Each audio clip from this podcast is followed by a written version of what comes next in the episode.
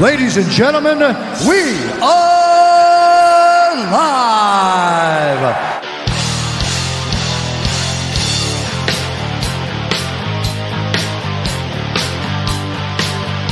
It's time! Dime a ver, José Luis, ¿cómo tú estás, viejo? Gracias por venir. Bien de bien, bien de bien. Un año raro.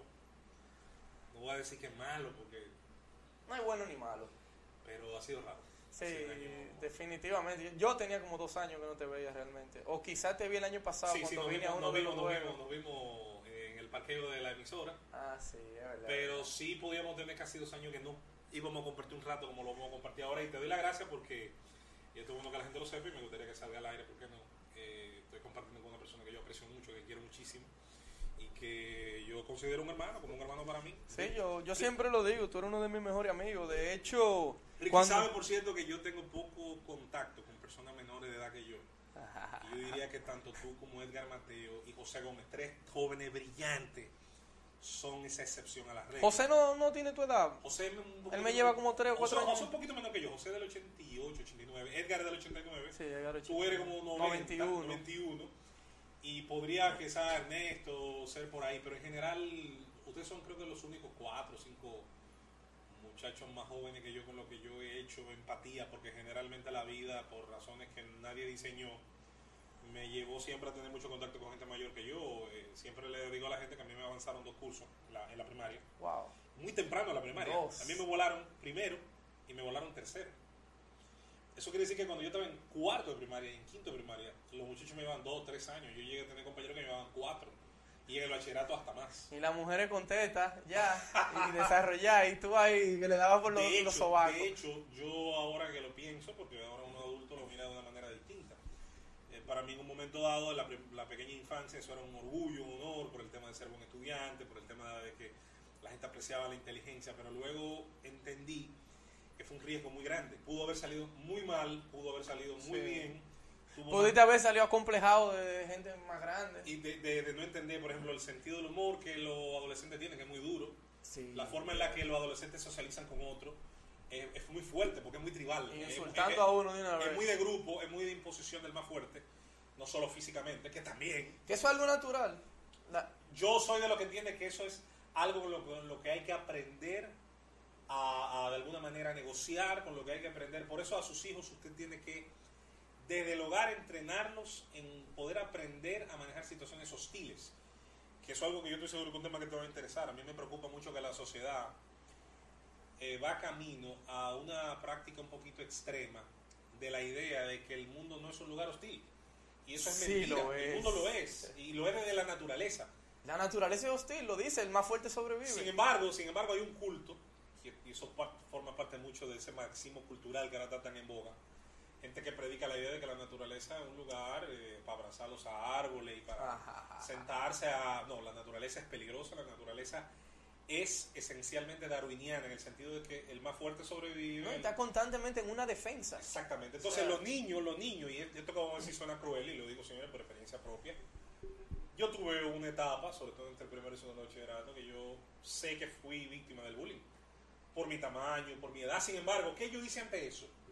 Tuve que rápidamente, muy rápido, madurar mecanismos de defensa. Lo que yo no podía hacer con el músculo, lo hacía con el cerebro. Sí, tú, tú lo hacías quedar como un idiota. Yo da- aprendí a dar cuerda, aprendí a hacer... Incluso creo que llegué a desarrollar tanto esa habilidad que tú no coges cuerda, nosotros hemos tratado de darte cuerda y tú no la coges. No, no solo eso, además que aprendí eso, Ricky. Después que yo salí del bachillerato y de la universidad, que, que- que la, la dejé para trabajar, eh, yo incluso tuve que hacer lo contrario, aprender a contenerme, a frenarme, porque yo en un momento dado ponía a volar cualquiera rápido y era ofensivo. Cuando yo entré a la radio en los deportes, y mis compañeros lo, Ay, lo ay, van a recordar, yo no solo era que te ganaba una discusión argumentándote, sino que te daba la cuerda y muchas veces te, te hacía lucir ridículo. Sí. Y, y aprendí a ir poniendo el freno a eso. De hecho, recuerdo un gran amigo, Luis Miguel Castillo, que una vez me dijo, una vez discutimos un tema de pelotón viejo, tú no tienes por qué hacer sentir al otro como que está diciendo un disparate. Y yo dije, A ti te han dicho verdad. eso en Twitter varias veces, que tú llegas a un debate y no te gusta Sí. perder. Y yo No, digo, no. ¿pero a quién le gusta? ¿A quién le gusta perder ¿A un quién le debate? gusta perder? ¿Quién No, va a un debate? Déjame ir a perder Sí, para sí. nivelar el récord. Eso es parte del mismo complejo que te estoy diciendo de la gente. Eh, yo pienso que cuando la gente ve a alguien que es muy seguro de sí mismo, sus inseguridades salen a flote. A mí me ven diciendo que yo soy arrogante. Yo no soy arrogante para nada. Yo soy muy Lo confiado que en pasa mí. es que el que es inseguro, y nosotros estamos llenos de una, de una sociedad que cría gente con inseguridades, Sí. que le molesta las certezas ajenas. Eh, yo siempre he estado preparado para eso. Entiendo que obviamente no quiere decir que uno es infalible. Yo entiendo, por ejemplo, cuando una idea que tengo se demuestra no es correcta, soy capaz de desmontarla.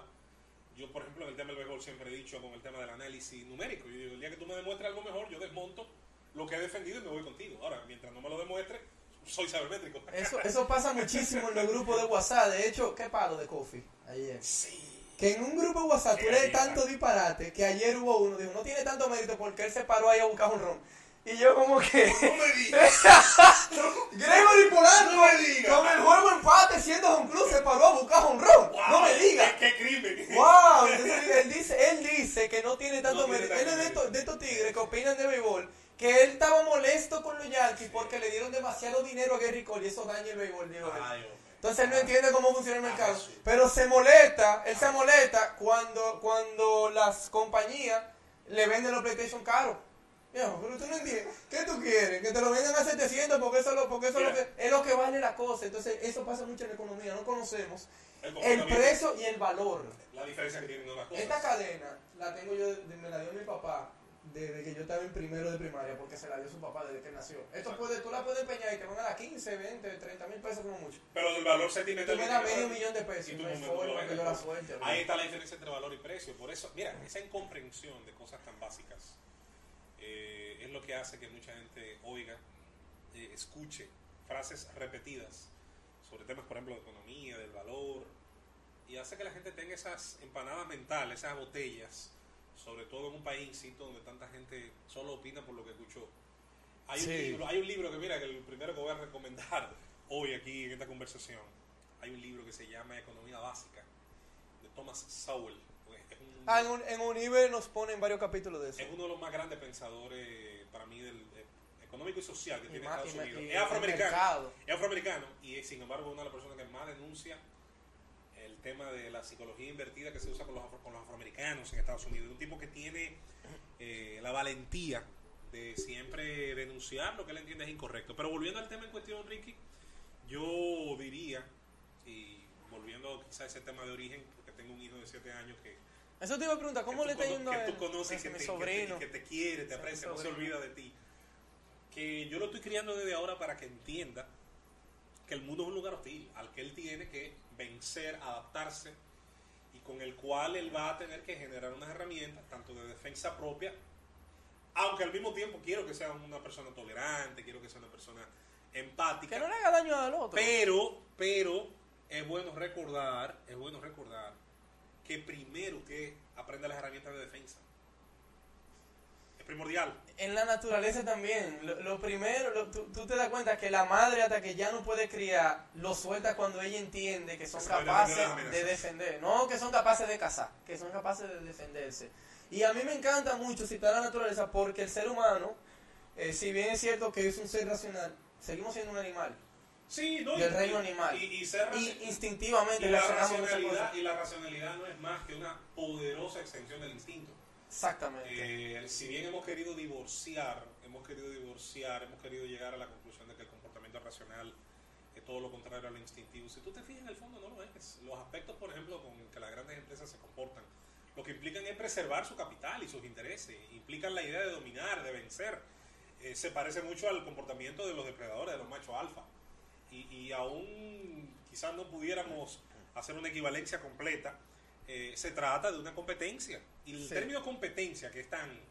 Que a la eh, gente no le gusta. No, no, hay, hay, una- hay un sector de la sociedad eh, que no le gusta para nada y que, por cierto, es un sector cada vez más con más poder en los medios y, la, Lamentablemente. y en la academia. Lo de lo políticamente correcto. Bueno, saludo hay, para hay ellos. que recordar algo, hay que recordar algo. Las ideas que fueron vencidas en el campo de batalla o que fueron vencidas en el campo geopolítico eh, encontraron la mejor forma de reciclarse dominando las aulas. Eh, y eso es algo que se acá hace muchísimo tiempo aprendieron a ver y a entender aquellos cuyas ideas no eran rentables ni en el mercado, insisto, ni en el campo de batalla, ni en el campo político. Nadie podía ganar unas elecciones diciendo que le va a quitar dinero a la gente y que se lo va a dar a otros. No, Sin embargo, sí, sí. cuando tú vas a las aulas y tienes una prédica anti riqueza, anti emprendimiento, anti el vencedor, eh, es muy fácil conseguir empatía, sobre todo las personas Claro. más jóvenes, y hacerles una narrativa invertida, en el sentido de que aquel que se destaca eh, tiene alguna especie de culpa. Sí, tú eres rico y Sí, ellos sí, no sí. tienen chance. Eres más cómodo, eh, tiene tu papá y tu mamá, yo no. eh, yo tengo que coger 30 kilómetros de, de la aula, del- de, mi casa al aula, como si tú tuvieras la culpa de eso. Yo siempre por eso le digo a, a- a quienes provienen de la academia que es una narrativa con la que ni siquiera ellos cumplen, porque yo no veo, nunca recuerdo, ni siquiera los profesores comunistas que tuve, yo nunca lo recuerdo quitándole puntos a lo que tenían 90 para dárselo a lo que tenían 60 y para, que todos tuvieran 80. Nunca. Exacto. Eso nunca pasó. La famosa curva. Porque ellos saben, en el fondo, y lo saben muy bien, que si hacen eso automáticamente matan, aniquilan el, es- el esfuerzo, el deseo por superarse. Por una razón muy, muy elemental, vas a ir al aula y vas a decir, haga lo que haga, me va a tocar 80. Exactamente. ¿Por qué me voy a esforzar en 90? Haga lo que haga, me va a tocar. Que es lo que es el socialismo en una menor escala. Tú lo es- pusiste en es- escala de aula. Sí, sí, tú lo llevas ahora a la sociedad y hay gente que quiere, sin esforzarse igual que tú, sin levantarse a la hora que tú te levantas, sin tener la idea que tú tuviste, desarrollaste. Tener lo mismo que yo. por la que apostaste, entonces dice, oh, eh, ¿por, qué, por, qué, por qué has acumulado esto? Peor todavía, si tus padres lo hicieron bien y, y por lo tanto heredas una condición que, por cierto, el término privilegio, a mí me, me encanta escucharlo porque me río mucho, muy en el fondo, en el sentido de que cuando alguien hizo algo bien y logró que su familia lograra condiciones adecuadas de vida, parecería que hay que señalarse como, como algo malo Sí. cuando lo contrario, deberíamos querer que todos tengan esas condiciones. Es decir, el enemigo es la escasez, el enemigo es la pobreza, el enemigo es la ignorancia, las malas decisiones que hacen que la gente no pueda legarle a sus hijos mejores condiciones de vida. Que eso también me gusta extrapolarlo a la música. Hay gente que, hay un tipo que cada vez que hablan de dembow o algo, te menciona a ti. Tú le dices, viejo, la música. La música... lo- ¿Qué? ¿Tú bloqueaste a alguien? Yo, tú sabes- Llegó a ese Tú punto. lo sabes. Primera persona que tú bloqueaste. tú sabes, yo creo que son tres, creo que van tres o cuatro. ¿Por qué tú no lo muteas? Yo muteo a todo el mundo No, que- que yo pensé, y, se, pensé- y se explotan solo pensé- ahí. Yo pensé en mutearlo, que es lo que más hago, porque tú logras con eso, ni siquiera le das el premio de- de- del fa- el famoso, la, la fotografía de pantalla, ah, me bloqueó fulano, ese trofeo. Sí, sí. No aguantó. No aguantó, eso es lo que dicen. Uno de los orgullos más estúpidos que yo he visto en mi vida. Pero de, to- 100%, pero de todos modos, de todos modos, lo hice en ese caso y antes de bloquearlo incluso le escribí un DM. Le, le escribí, le dije, mira hermano, por alguna razón tú tienes una guerra. Su apellido empieza con doble L. Eh, se llama Víctor Roque Alonso, se llama. Un profesor. Un saludo, uno- señor Roque. Uno que era libre. No, que- no. Ah, no, ese también. También. necio ese. Pero el caso con ese señor, para diferenciarlo, el señor Gibre, que sé que es un intelectual de Puerto Plata, su padre era, Escribe muy bien. su padre era cantante y declamaba una voz preciosa. Y de hecho ese señor, aunque él no lo sepa y no le interese, él y yo tenemos más, más cosas en común de las que pensamos, de las que él se imagina. Eso incluye la despenalización de la sustancia, que sé De la marihuana, más- más- no, y no solo el tema de la marihuana, es un enfoque, es un enfoque hacia la libertad y responsabilidad, que son que van de la mano. Y ese señor tiene un detalle que yo, honestamente, como defensor de la libertad individual que soy, no tolero y es el hecho de que, así como defiendo la libertad de los que no creen, tengo que defender la libertad de los que creen, sobre todo si su creencia hoy por hoy no me afecta, no me afecta como un tercero. Yo sé que la religión, las creencias, eh, en Occidente ha sido el cristianismo en todas sus vertientes, el catolicismo esencialmente, el protestantismo después, Y en el Medio Oriente. y en el Medio Oriente el tema del. Islam, el tema del Islam, y, y ya a partir de la India y de esas regiones del mundo, El budismo, será. eh, el sijismo, el hinduismo, Hinduismo. El, el- el budismo que nace en la India, aunque es más extensa, se extiende más en China y, en- y hacia todo el Oriente, y el tema del sintoísmo en Japón o el Tao. Hay un derecho a creer, más allá de que esas creencias en un pasado remoto o incluso reciente, porque en el mundo todavía de hoy penosamente tener una religión puede poner en peligro tu vida. Sí, en Sudán, sí. en Sudán, un país que se dividió hace poco, Sudán del Norte Sudán del Sur, ser cristiano te podía poner en peligro. De hecho, el Sudán del Sur se separa por la mayoría cristiana, porque eran ciudadanos de segunda, en comparación al grupo del norte que eran musulmanes. Hoy por hoy en el mundo eh, asiático, tú tienes situaciones donde personas, sobre todo de origen y de creencia eh, cultural islámica, está en peligro, porque está en un país donde hay una mayoría de otra creencia y donde todos los males se le endilgan. Eso ha pasado. Y eso es la falta de internet, porque es que yo creo que, fíjate que los países más eh, avanzados que tienen eh, mejores, eh, quizás las mejores condiciones de vida, los países de la Europa nórdica, lo mismo Estados Unidos, los jóvenes cada vez creen menos y eso para mí se atribuye mucho al internet. Eh, cuando tú entras en páginas como Reddit, 4chan, cosas así, que son muchos foros que, que se consideran underground, muchas eso personas. ¿Tú crees? Sí. Porque yo dejé de... Para mí eso es de- yo creía cuando yo no sabía el internet, yo creía y creía que si yo hacía así, Sí, saliendo sí, de mi casa iba a estar salvo. Sin embargo, en situaciones difíciles de tu vida, yo estoy seguro que tú eres más proclive a creer. Yo como Ricky o yo como Sí, un no, tercero. Tú, no, tú como Ricky. No, viejo, no hay forma que yo, Yo crea creo que, que hay un hombre invisible Yo creo mirándome es- del yo creo- cielo. no, pero no tiene que verlo como un hombre. Puedes verlo como energía, puedes verlo como. La energía sí. En algo hay que creer, eso lo hablamos Alberto y yo. puedes verlo como, como, Aquí. como esa, digamos, fuerza, a veces, si tú quieres verla impersonal. A mí me encanta creer la energía. Si tú quieres verla como algo que no tiene voluntad. Ahora te diré algo, Ricky. Si tú llegas al desierto y ves una casa y tiene una nevera llena de comida y tiene una cama a- a- eh, cómoda y está limpia y tiene. eh, ¿Qué es lo primero que tú pensarías? Que alguien la hizo, ¿verdad? Sí. Yo no sé por qué el planeta Tierra tiene todo lo necesario para la vida y tú no, no caes en que alguien lo hizo. Si tú encuentras otro lugar así que por casualidad está en Lo que universo, pasa es que tú lo piensas porque tú existes. Porque tú no vas a los otros millones Lo- de planetas a decir, no, no está. lo tengo, lo tengo que pensar primero porque existo y segundo porque la propia ciencia. El ser humano lo cuestiona todo. Sí, pero la propia ciencia, la propia ciencia, por más que se quiera, reconoce que nosotros vivimos en una excepcionalidad. Sí. Somos- Por eso mira, vivimos, mira, porque somos la mira, excepcionalidad. Entonces, esa excepcionalidad, insisto, esa casa en el desierto, que no solo el planeta Tierra, el propio sistema solar tiene las condiciones de radiación, incluso no, ni siquiera... la, lo- la longitud de la Tierra hacia el Sol hermano, es perfecta, porque Marte sería muy frío. No he querido llegar ahí, no he querido llegar ahí porque ya es un espacio aparte que se llama habit- habitabilidad planetaria. No, no, antes de llegar ahí, Para el, antes el de tipo llegar de ahí, vida me voy que al tenemos. sistema solar y a la galaxia que habitamos, que es la Vía Láctea. La radiación que se emana de las estrellas en la zona en la que estamos es perfecta. Luego está el hecho de que la mayor parte de los sistemas estelares son dobles, es decir, una estrella gira alrededor de la otra. Si, la, si el Sol tuviese una estrella girando alrededor, no hubiesen las condiciones imposibles para que un planeta en la condición en la que nosotros estamos, en los 50 millones de kilómetros de distancia del Sol, tuviese las condiciones para albergar la vida. Y más allá de que, insisto, el, el espacio es, si no es infinito, se parece, de que como No, porque vive expandiéndose. de que hay muchos cuerpos celestes que no conocemos. Sin embargo, hasta el día que la ciencia no lo diga como un hecho, nosotros somos esa casa en el desierto, que tiene comida, que tiene comodidad, que tiene eh, rincones que hay que limpiar, pero que tiene Pero ahí, para que viva. ahí está, ahí, ahí- me, me encanta este tema porque es uno de mis favoritos de leer, de, de, de ver documentales. Ahí está lo que se conoce como la realidad. La casa es lo que tú, la casa es tu, lo que tu cerebro ve como una realidad. Obviamente. Tú no sabes si tú estás alucinando. En el desierto tú ves a los muñequitos, ¿Y cuál sería la ven agua. No, la, la, ¿Y cuál sería la diferencia? es relativo porque es lo que tu cerebro percibe como realidad. ¿Cuál será la diferencia? Porque entonces es una realidad que yo comparto con 8 mil millones de seres. Eso es lo que se llama la, la alegoría de la cueva. Lo que tus ojos ven es lo que es la No, realidad. pero no solamente hay un detalle. Platón, sí, cinco pero hay, ahí. deta- hay detalle con eso. Platón, la caverna. Sí, muy duro. Ah, la caverna, que yo dije la cueva. Bueno, La caverna, la caverna. Que La que- caverna lo de que la- escribió la República también. Eh, que- no, ese que- tipo era un que genio. sí, sí, sí. Los griegos eh, lograron adelantarse al tema de la racionalidad. Y de hecho, pues, Pero muy lejos. fíjate, fíjate, que... fíjate- Todavía lo utilizamos Fíjate que- que- que- sí, sí, obvio, mira, Occidente es el pensamiento griego, las instituciones romanas. La supervivencia está ahí, ¿no? Las instituciones, no, no. Occidente, Occidente. Sí.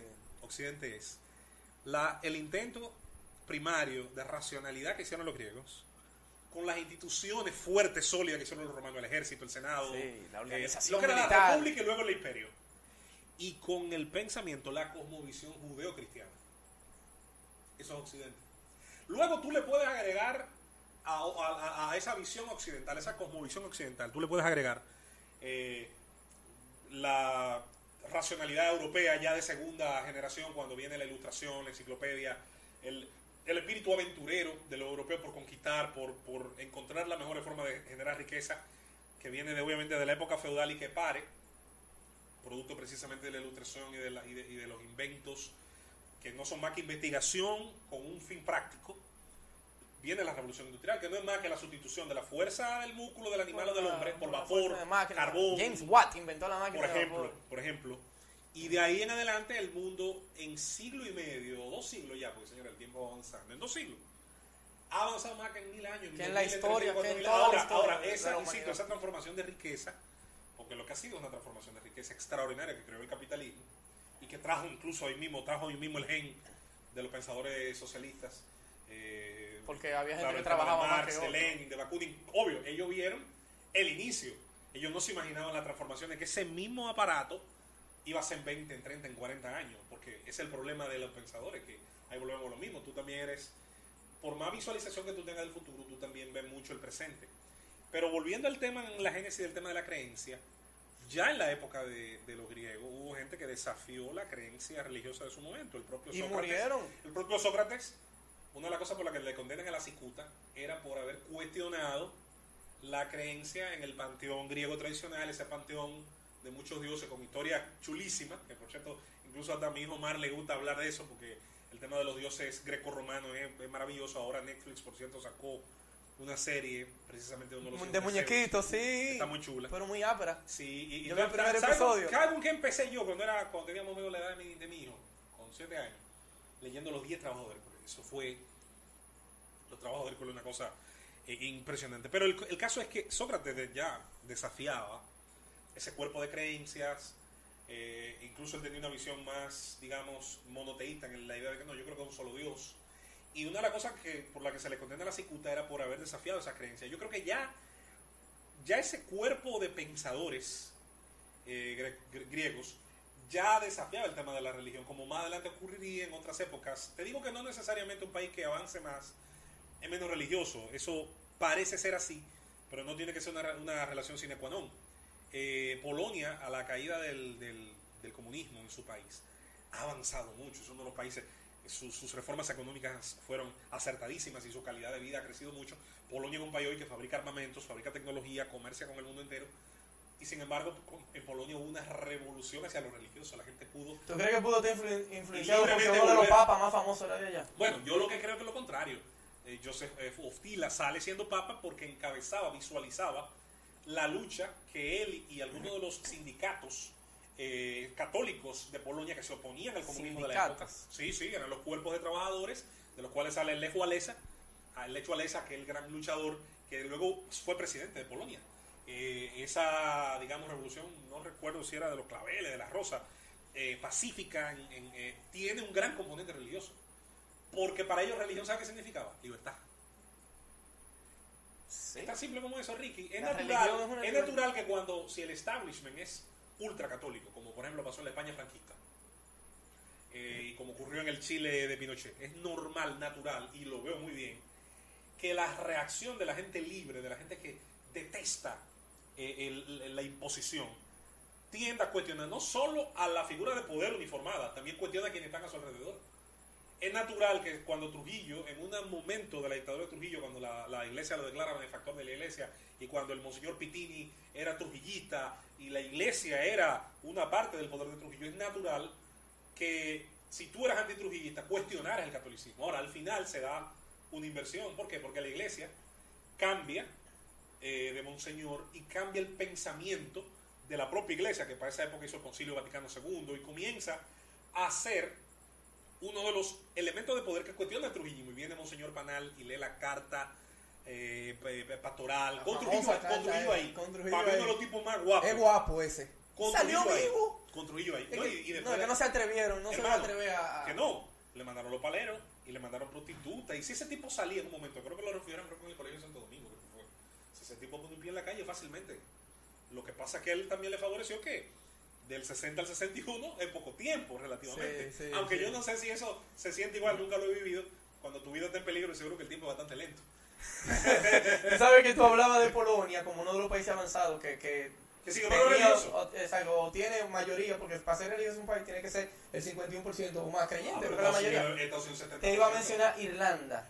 Oh, el catolicismo Eh, irlandés. Señores, y, y, y cuando tú lees lo que fue el milagro irlandés, que fuiste tú que me, me encanta, yo cada, cada seis meses lo leo, me encanta porque eso es, lo que- pobre es un milagro ser una de las principales potencias económicas. Y, y tomando las decisiones correctas, liberalización económica. Llevándose de los empresarios, los empresarios empezaron a confiar en el gobierno, el gobierno confiaba en los ciudadanos que iban a trabajar, y los ciudadanos confiaban en el empresario que le iban a trabajo. Fue un triángulo, no sé si decirlo perfecto, Lo que- pero ¿Sabes qué es lo que a mí me molesta de Me eso? encanta el milagro Eso no es irlandés. nada nuevo. Eso- esa es la misma receta de Singapur, es la misma receta de Corea del Sur, es la misma receta de eh, el crecimiento de Estados Unidos en la segunda parte del siglo XIX. Es la idea de liberar las fuerzas creativas, productivas. Lograr que esas fuerzas productivas empleen a la mayor cantidad de gente, que la gente reciba un salario y que la gente a partir de ahí lleve un proyecto de vida. Luego, si decide ahorrar y, y emprender y sus conocimientos le permiten Bien. iniciar, lo, lo puede hacer. Y eso, eso yo siempre voy a creer que es un mejor proyecto de sociedad, que la idea de, de que un iluminado se siente en el asiento del gobernante y decida repartirle a todo el mundo lo que él cree que le toca. Ah. Que es el otro sueño con el que penosamente mucha gente todavía en América Latina eh, siente y cree que... lo malo es que es lo que tú dices, lo que él cree que le toca, no Sí, lo sí. que le debería. No, y te voy a decir algo peor que, que a mí. y tiene el poder para hacerlo en muchas No, ocasiones. no solamente eso, muchas veces tiene la validación de los grupos del poder intelectual, porque así como hay una oligarquía económica, que si tú te fijas siempre es muy atacada, muy criticada, y eso no- yo no lo veo mal, sobre todo porque el comportamiento de esas oligarquías no siempre ha sido bueno. Eh, De hecho, muchas veces se han aliado a lo peor para proteger sus privilegios. Sin embargo, poca gente cuestiona la oligarquía del pensamiento, que la hay. Los intelectuales de una nación, las personas que editorializan medios de comunicación, las personas que generan opinión, que validan, que critican, que protegen, con cuáles intereses se pliegan. Eso te iba a decir, ahí siempre hay interés. Por eso, esa oligarquía del pensamiento, si tú te fijas, está imbuida, llena de gente que no le gustan los Trujillo, los Pinochet, y eso está bien, pero sueñan con un Castro. Y un Che Guevara, Exactamente. como Porque- dijo Tenchi, que porque- tienen al Che Guevara en la sala. Porque tienen, tienen un viejo sueño, una vieja fantasía. El siglo XX produjo una fantasía en las oligarquías del pensamiento, y era la idea, Ricky, que venía desde el siglo XIX con los dépotas ilustrados, siglo XVIII, siglo XIX, de que no, de que no es que todos los dictadores son malos, ah, puede haber un dictador bueno si cuenta conmigo, si, si mis ideas le gustan, y hay obviamente, te recuerdo, intelectuales que nunca en su vida, sobre todo en América Latina nos pasa más que en otras partes del mundo, nunca en su vida han defendido una idea productiva. Todas las ideas que defienden están relacionadas a lo etéreo, están relacionadas al mundo de la filosofía eh, de altísimos cuestionamientos, que yo no digo que no sean importantes, tienen su espacio en la academia, pero evidentemente yo soy de lo que cree que el que hoy está generando una patente para que un vehículo de motor eh, sea más eficiente en el uso de combustible, para mí eso es más importante Claro. que la discusión probablemente de cuál es el sexo de los ángeles Que y de cuántos ángeles caben parados en la punta de un alfiler. Que esa, eso que estoy bromeando, Sí, esa- esa era la famosa discusión de bizantinas. Bizancio, la capital del Imperio de Oriente, siempre se ha dicho, no sé si es una leyenda urbana o si está validado por la historia seglar, que cuando los otomanos estaban tirando bombas afuera, cuando los otomanos estaban dándole canquiña a la muralla, El Imperio Otomán. los pensadores, los, los- los- los agentes del pensamiento, lo que estaban era teniendo discusiones filosóficas de la alma y, de, y precisamente y los ángeles. Y, Mucho- y, y eso pasa en la sociedad. Por eso América Latina produce premios Nobel de literatura, premios Nobel de la paz. De la ciencia. que- que- no, ese es el bendito problema. No hay un premio Nobel de la ciencia. Muy poco, hemos tenido muy poco aporte en ese Ah, en sentido. América Latina. Ah, ok, yo pensaba que tú estabas listando los Estoy hablando del sur del Río Grande. Sí. del sur del Río Grande a la Patagonia. No es que no haya habido ciencia, la ha habido. América Latina ha tenido hombres con niveles de pensamiento extraordinarios y ha tenido gente que ha hecho aportes invaluables. Sin embargo, esos aportes verdad, la teóricos, la teóricos, teóricos la mayoría, no han encontrado muy penosamente un área, un espacio donde el resto de la sociedad se vea constreñido, se vea motivado, premiado a imitar a esos innovadores y decir, el camino es ese. Cuando Japón comenzó a ganar premio Nobel a caerle atrás, que está creo que en segundo lugar en física, que está en tercer lugar en, otras áreas, y que le está cayendo atrás en química, y tú ves que las, de las 100 o 200 universidades mejores del planeta, hay un pleito claramente entre Estados Unidos Norteamérica, Europa Occidental y Asia, que se está metiendo duro en la lucha por la ciencia, porque la ciencia es innovación, porque la ciencia permite... Que ayer leí que el modelo de, arquitectónico moderno de Japón eh, debe ser second to none. Estaba leyendo, la arquitectura de Japón ha desarrollado pero, pero eso muchísimo. y no solo, no solo por el tema de lo que la arquitectura hace para satisfacer los sentidos, la parte estética que es muy chula, Muy chulo. la pero también está el tema práctico, es decir, cuánto yo puedo hacer para que además de que una superficie sea bonita y habitable, sea segura. Y resistente está- a los terremotos, Japón sobre siempre terremotos. fallas tectónicas graves. Japón es, y quizá haya alguna variación en el tema, Ricky, un, ejemplo extraordinario de lo que implica el manpower, el factor humano. Y es la idea de que, ¿qué es lo que hace a un país próspero, desarrollado y, y donde sus habitantes se sienten orgullosos de habitarlo y los extranjeros están deseosos de ir? ¿Qué hace que un país eso? ¿Su tamaño? No.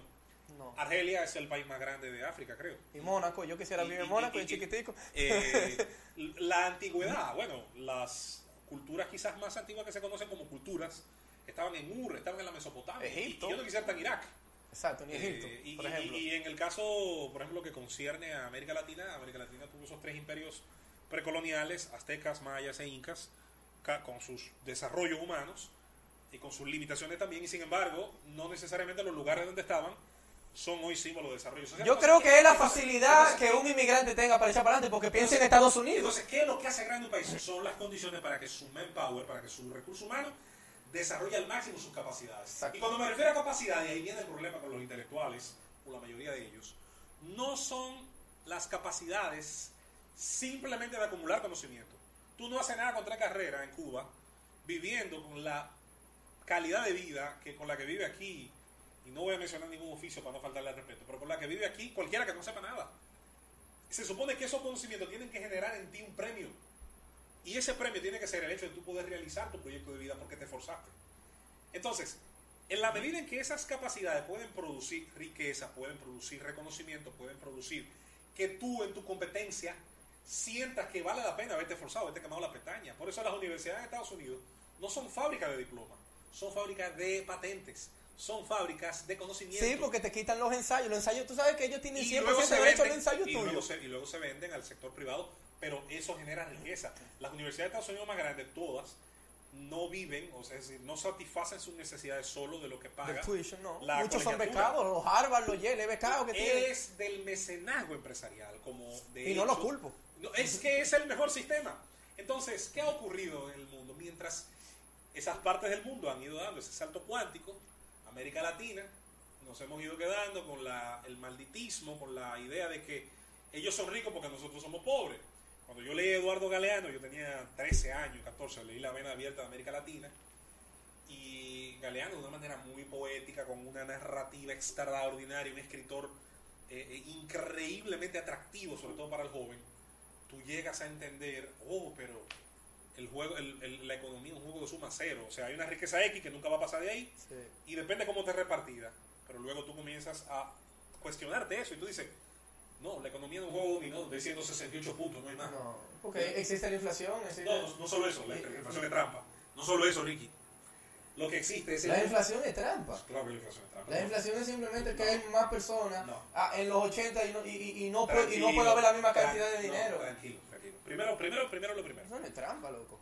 Claro que sí. Y de hecho, de eso, penosamente. O deja un millón de dólares en el Y- 80, a ver cómo lo va a encontrar en el banco, a ver si vale lo Pero mismo. precisamente, de eso precisamente, se trata de una de las grandes trampas. La inflación existe, o sea, Pero ¿por qué existe? Ahora vamos, mira.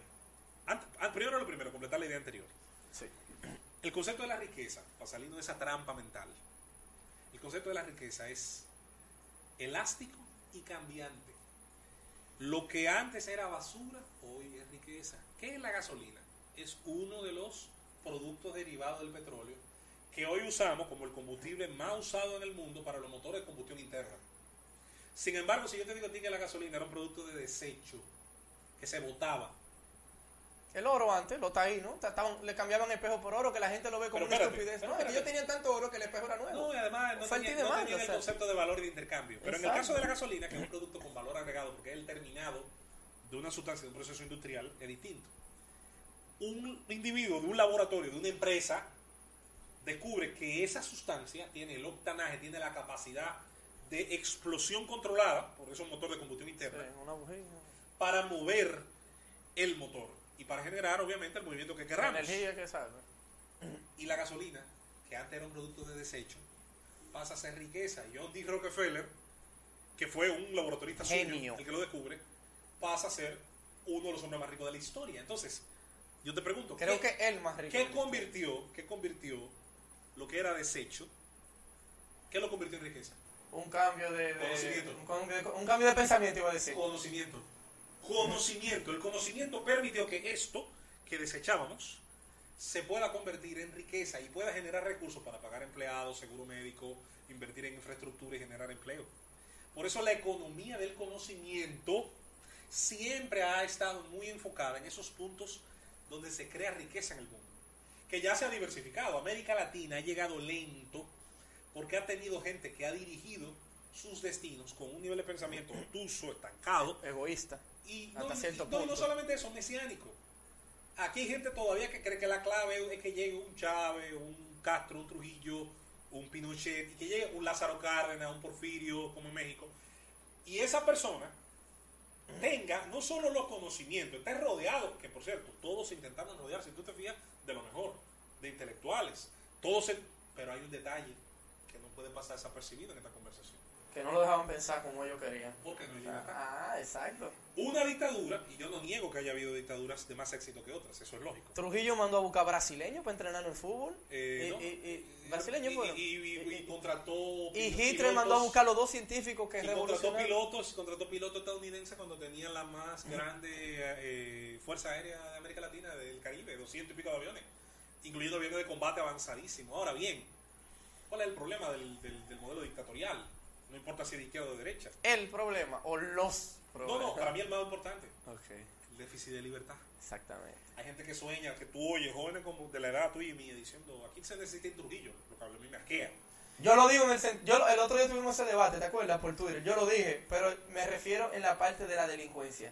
No. Viejo, aquí esto, la- lo sueltan el lunes, pagaríamos, mano. pa- pagaríamos un precio demasiado alto Que maten, que maten La 20, reforma- 20 Mira, la democracia, Ricky, solo mejora con más democracia. La institucionalidad mejora con más institucionalidad. La ley mejora con mejores leyes. Pues entonces que apliquen. Entonces, Sí, porque no la aplican. Entonces luchemos por eso. Pero, oye, ¿qué es lo que pasa?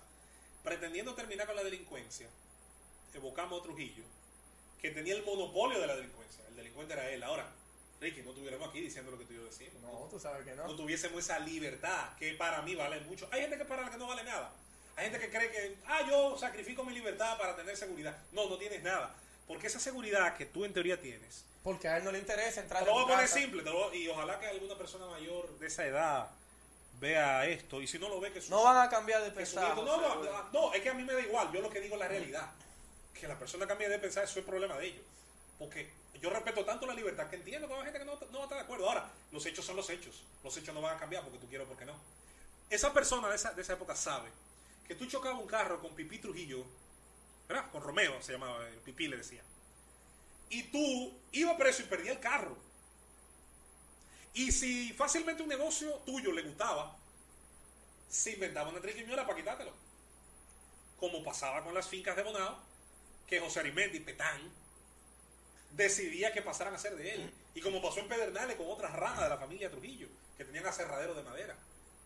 Y lo mismo podía pasar con una hija, una hermana tuya mía, una madre, una tía, que fuera Claro. violada por Radamé, un estuprador, o por Ramfi, Claro. un, un psicópata. Entonces, eh, si, lo, si los crímenes eran cometidos por familia o allegados, ¿quién los iba a juzgar?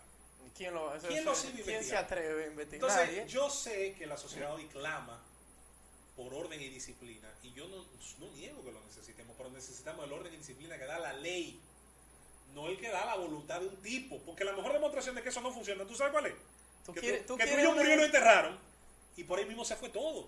Si de verdad hubiese dejado un legado, Lee Kuan Yew se murió, y Singapur sigue siendo un país próspero y organizado, y con leyes, algunas de ellas incluso para mi gusto muy rígidas. Ese tipo lo, lo levantó en 15 años, viejo. Mira, yo tengo Tipo- dos personas, dos personas del mundo político que, duro, que yo que son Conrad Pero fue con mano dura, José Luis. Sí, pero con mano dura, acorde a ley, había un parlamento. Porque se cumplía la ley. Eso es lo único que yo pido. Que se cumpla. Que si tú atracaste a un tipo a mano armada, tenés Por- 12 años, 10 años. Bueno, pero entonces. sí. Porque es a mano armada. Entonces la ley se puede cumplir sin un Trujillo. Es lo que, yo- Claro. es lo que yo quiero buscar en ti. No, eso lo sé yo. Eh, eh, la ley Porque puede Trujillo no tiene el cumplirse. mundo entero y ni en muchos países avanzados se cumple la ley. Exacto. ¿Cuál es el Trujillo noruego? Yo no lo sé. Alguien tiene que explicarme. Mi país favorito. No, Suecia, mi país favorito. Ah, ah, Pero hay muchos suicidios porque es que los jóvenes no tienen algo muy importante para el ser humano, que es la ambición. Bueno, ¿y qué se la mata? El estado de bienestar. Se la mata, se la mata la idea. demasiado Por eso, mira, los países nórdicos tienen virtudes, muchas. Muchas. Sin muchas. embargo, y bonitos son. pero tienen un detalle que yo quiero en ese sentido solamente sugerirte que lo veas de esta manera o que lo estudies y llega a tu propia conclusión. Ricky, no hagas lo que los ricos hacen después que son ricos. Es decir, ¿a quién tú imitarías? ¿A los nietos de un rico o al abuelo que hizo el esfuerzo, el trabajo, la disciplina, el tesón? Al abuelo, porque mira lo que pasa en este país. Lo- Los Entonces, principales compañías grandes eran de. Y son nietos, son Entonces, muchos amigos entonces- míos, los abuelos. Entonces déjalo La ahí. tercera generación lo tuvo que vender porque no tenía ese drive. Entonces, déjalo ahí. ¿Por qué yo voy a hacer esa parte que a mí no me gusta están haciendo los nórdicos? Pero ya después que son ricos. Después que son países prósperos, le dicen a todo el mundo, mira, 40% de impuestos y todo asegurado, pero tú acabas de decir que te matan la misión. porque está todo La ambición es asegurado. muy importante porque seguimos siendo un animal, necesitamos algo de, para querer salir adelante. Por eso los viejitos se mueren me los 90 gusta- años cuando lo sacan del trabajo. A mí me gusta más el modelo japonés, me gusta más el modelo de Singapur. En esa parte de lo asiático voy más con ellos. Me gusta el modelo más eh, estadounidense. Me gusta la idea de que usted tiene que luchar siempre por algo. Y de que usted necesita. O sea, ¿cuánta garantía tú necesitas? Para mí, que la ley funcione, que los tribunales funcionen, que la policía funcione cuando yo la llame. Y que los impuestos, los que, y que los impuestos que yo pago, los impuestos que yo pago, no, no, se mira, por mí pueden ser las calles. Ricky, la mejor demostración de eso es que tú, ¿a cuántos centros públicos No, tú has ido? Yo tengo las, el otro día lo dije y no. Ninguno, me- no, di la verdad. Me siento. A mí nunca me han internado, José Luis. Está bien, pero si lo hicieran, Yo nunca he ido. pero si lo hicieran, tu padre pagaría la clínica. A la vez. Bueno, entonces, es lo que te digo. eso no es mi culpa.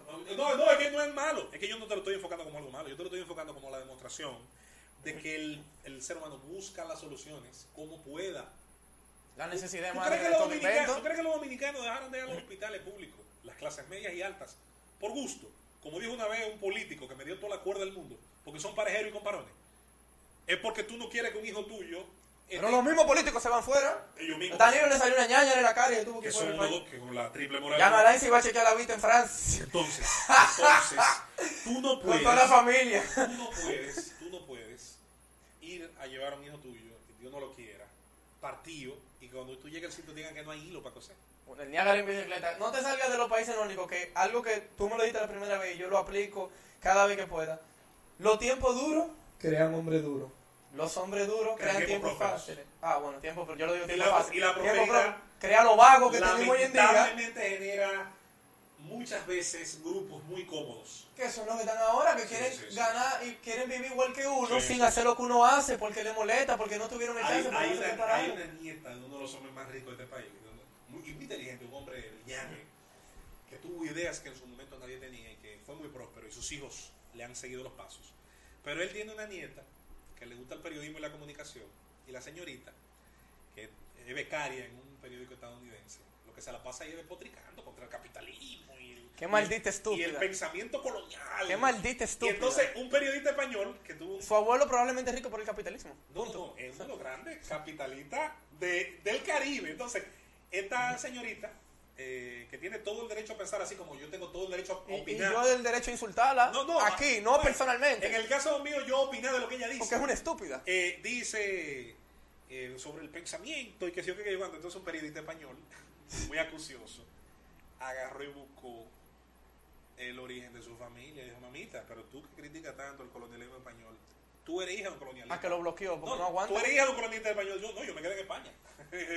Sobre todo ahora que está muy en boga, cada 12 de octubre habla un paquete de, de, de barbaridades, como si la historia. Romperle la estatua No, y- Colón porque Sí, sí, sí. es- lo- ahora, vuelvo y te insisto, esas son las, esos son los pocos trofeos que pueden exhibir quienes tienen un- una rama del pensamiento tan improductiva como juzgar lo que pasó hace cinco siglos con los estándares de hoy. La, la idea, la idea de tú aplicarle, entonces yo, yo siempre digo, eh, lo- no- nosotros vamos a reclamarle a los españoles, en teoría. Le va- eh, los españoles le van a reclamar a los árabes, que dominaron siete siglos la Que se le debe la- el álgebra, algoritmo, palabra con AL, se le debe a los Pero, árabes. pero, y nosotros, aquí se trajo la colonización, además de todo lo malo que pudo haber hecho como obra humana, al fin, trajo la rueda, trajo eh, todo el, el- la, El ar- telescopio, la fueron la- la ellos. arquitectura que conocemos. Es más, algo tan sencillo como traer caballos hizo sustituir el uso del músculo humano para cargarlo todo a que hubiera carreta, Ricky. Exacto. Algo tan ¿Con la rueda? O sea, tú te imaginas el, el- el- el sufrimiento humano que pasaban los tipos que construyeron Chichen Itza, que construyeron Cusco, que construyeron Machu Picchu. Hay una forma de pensar, por cierto, hay una jovencita en Que creen que Twitter. son- voy a mencionar- No voy, a mencionar, no voy a mencionar el nombre de ella, no se lo merece, como el anuncio aquel de Leche Milex.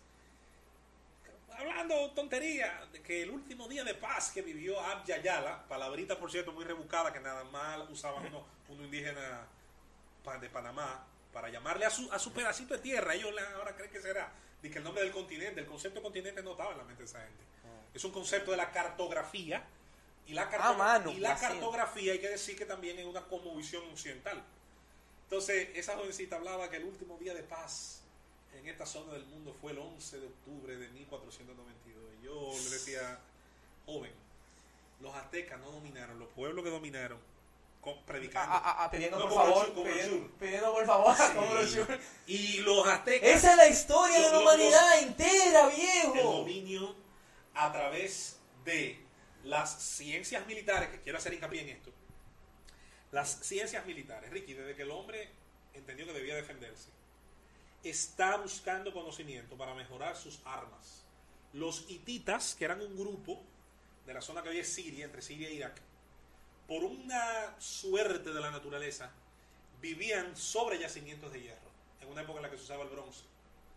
Cuando los hititas comenzaron a forjar puntas de flecha de hierro Le tenían una ventaja y sobre. espadas de hierro, la, ¿quién quería hacer la guerra con los hititas? Porque las flechas te atravesaban los escudos. Exacto. Entonces después vino la pólvora. Entonces, los asirios, que fueron los que terminaron dominando esa parte, heredaron esa, esa técnica, hasta que no la dominaron sus enemigos, entonces los asirios fueron el imperio dominante de que la hay época. algo que lo que tú estás diciendo, el que tiene más información tiene la ventaja. Ellos tenían más información en el, en el warfare. Lo- lo- lograron de manera empírica, en la práctica, por el entorno que le rodeaba, dominar algo tan sencillo como un mineral que estaba ahí y que generó una ventaja sobre el campo que el entorno en una guerra es tan importante como el hecho de que Estados Unidos fue, y entre comillas, perdió la guerra de Vietnam. Mucha gente dice que la perdió, otra gente dice que la Bueno, la perdió ante la opinión pública, que es, es tan importante. Y en cuanto a, la- a lo que ellos querían lograr también. La perdió en el, Por la- el entorno. La, la perdió en la política. Los mosquitos lo mataron. Los mosquitos Sí. fue su principal. Militarmente hay que decir que es una demostración de que incluso la guerra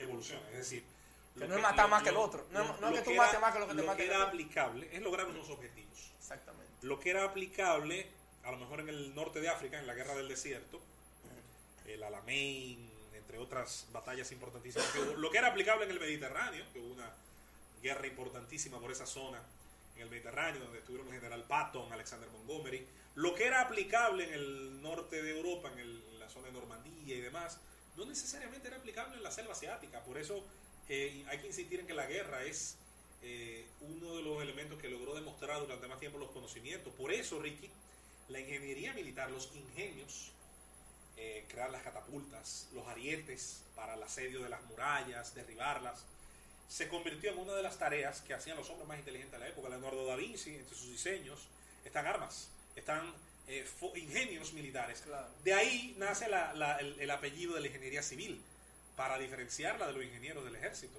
que tenían que hacer puentes rápidos, que tenían que sustituir lo que destruían para poder... La logística de guerra, señores. Y una se perdió, que era el fuego que prendía en el agua. El fuego griego. El, el fuego, El fuego griego. griego. Eso se perdió en, en- Eh, el secreto era tan... eh, se guardaba de una manera como tal... la Coca-Cola.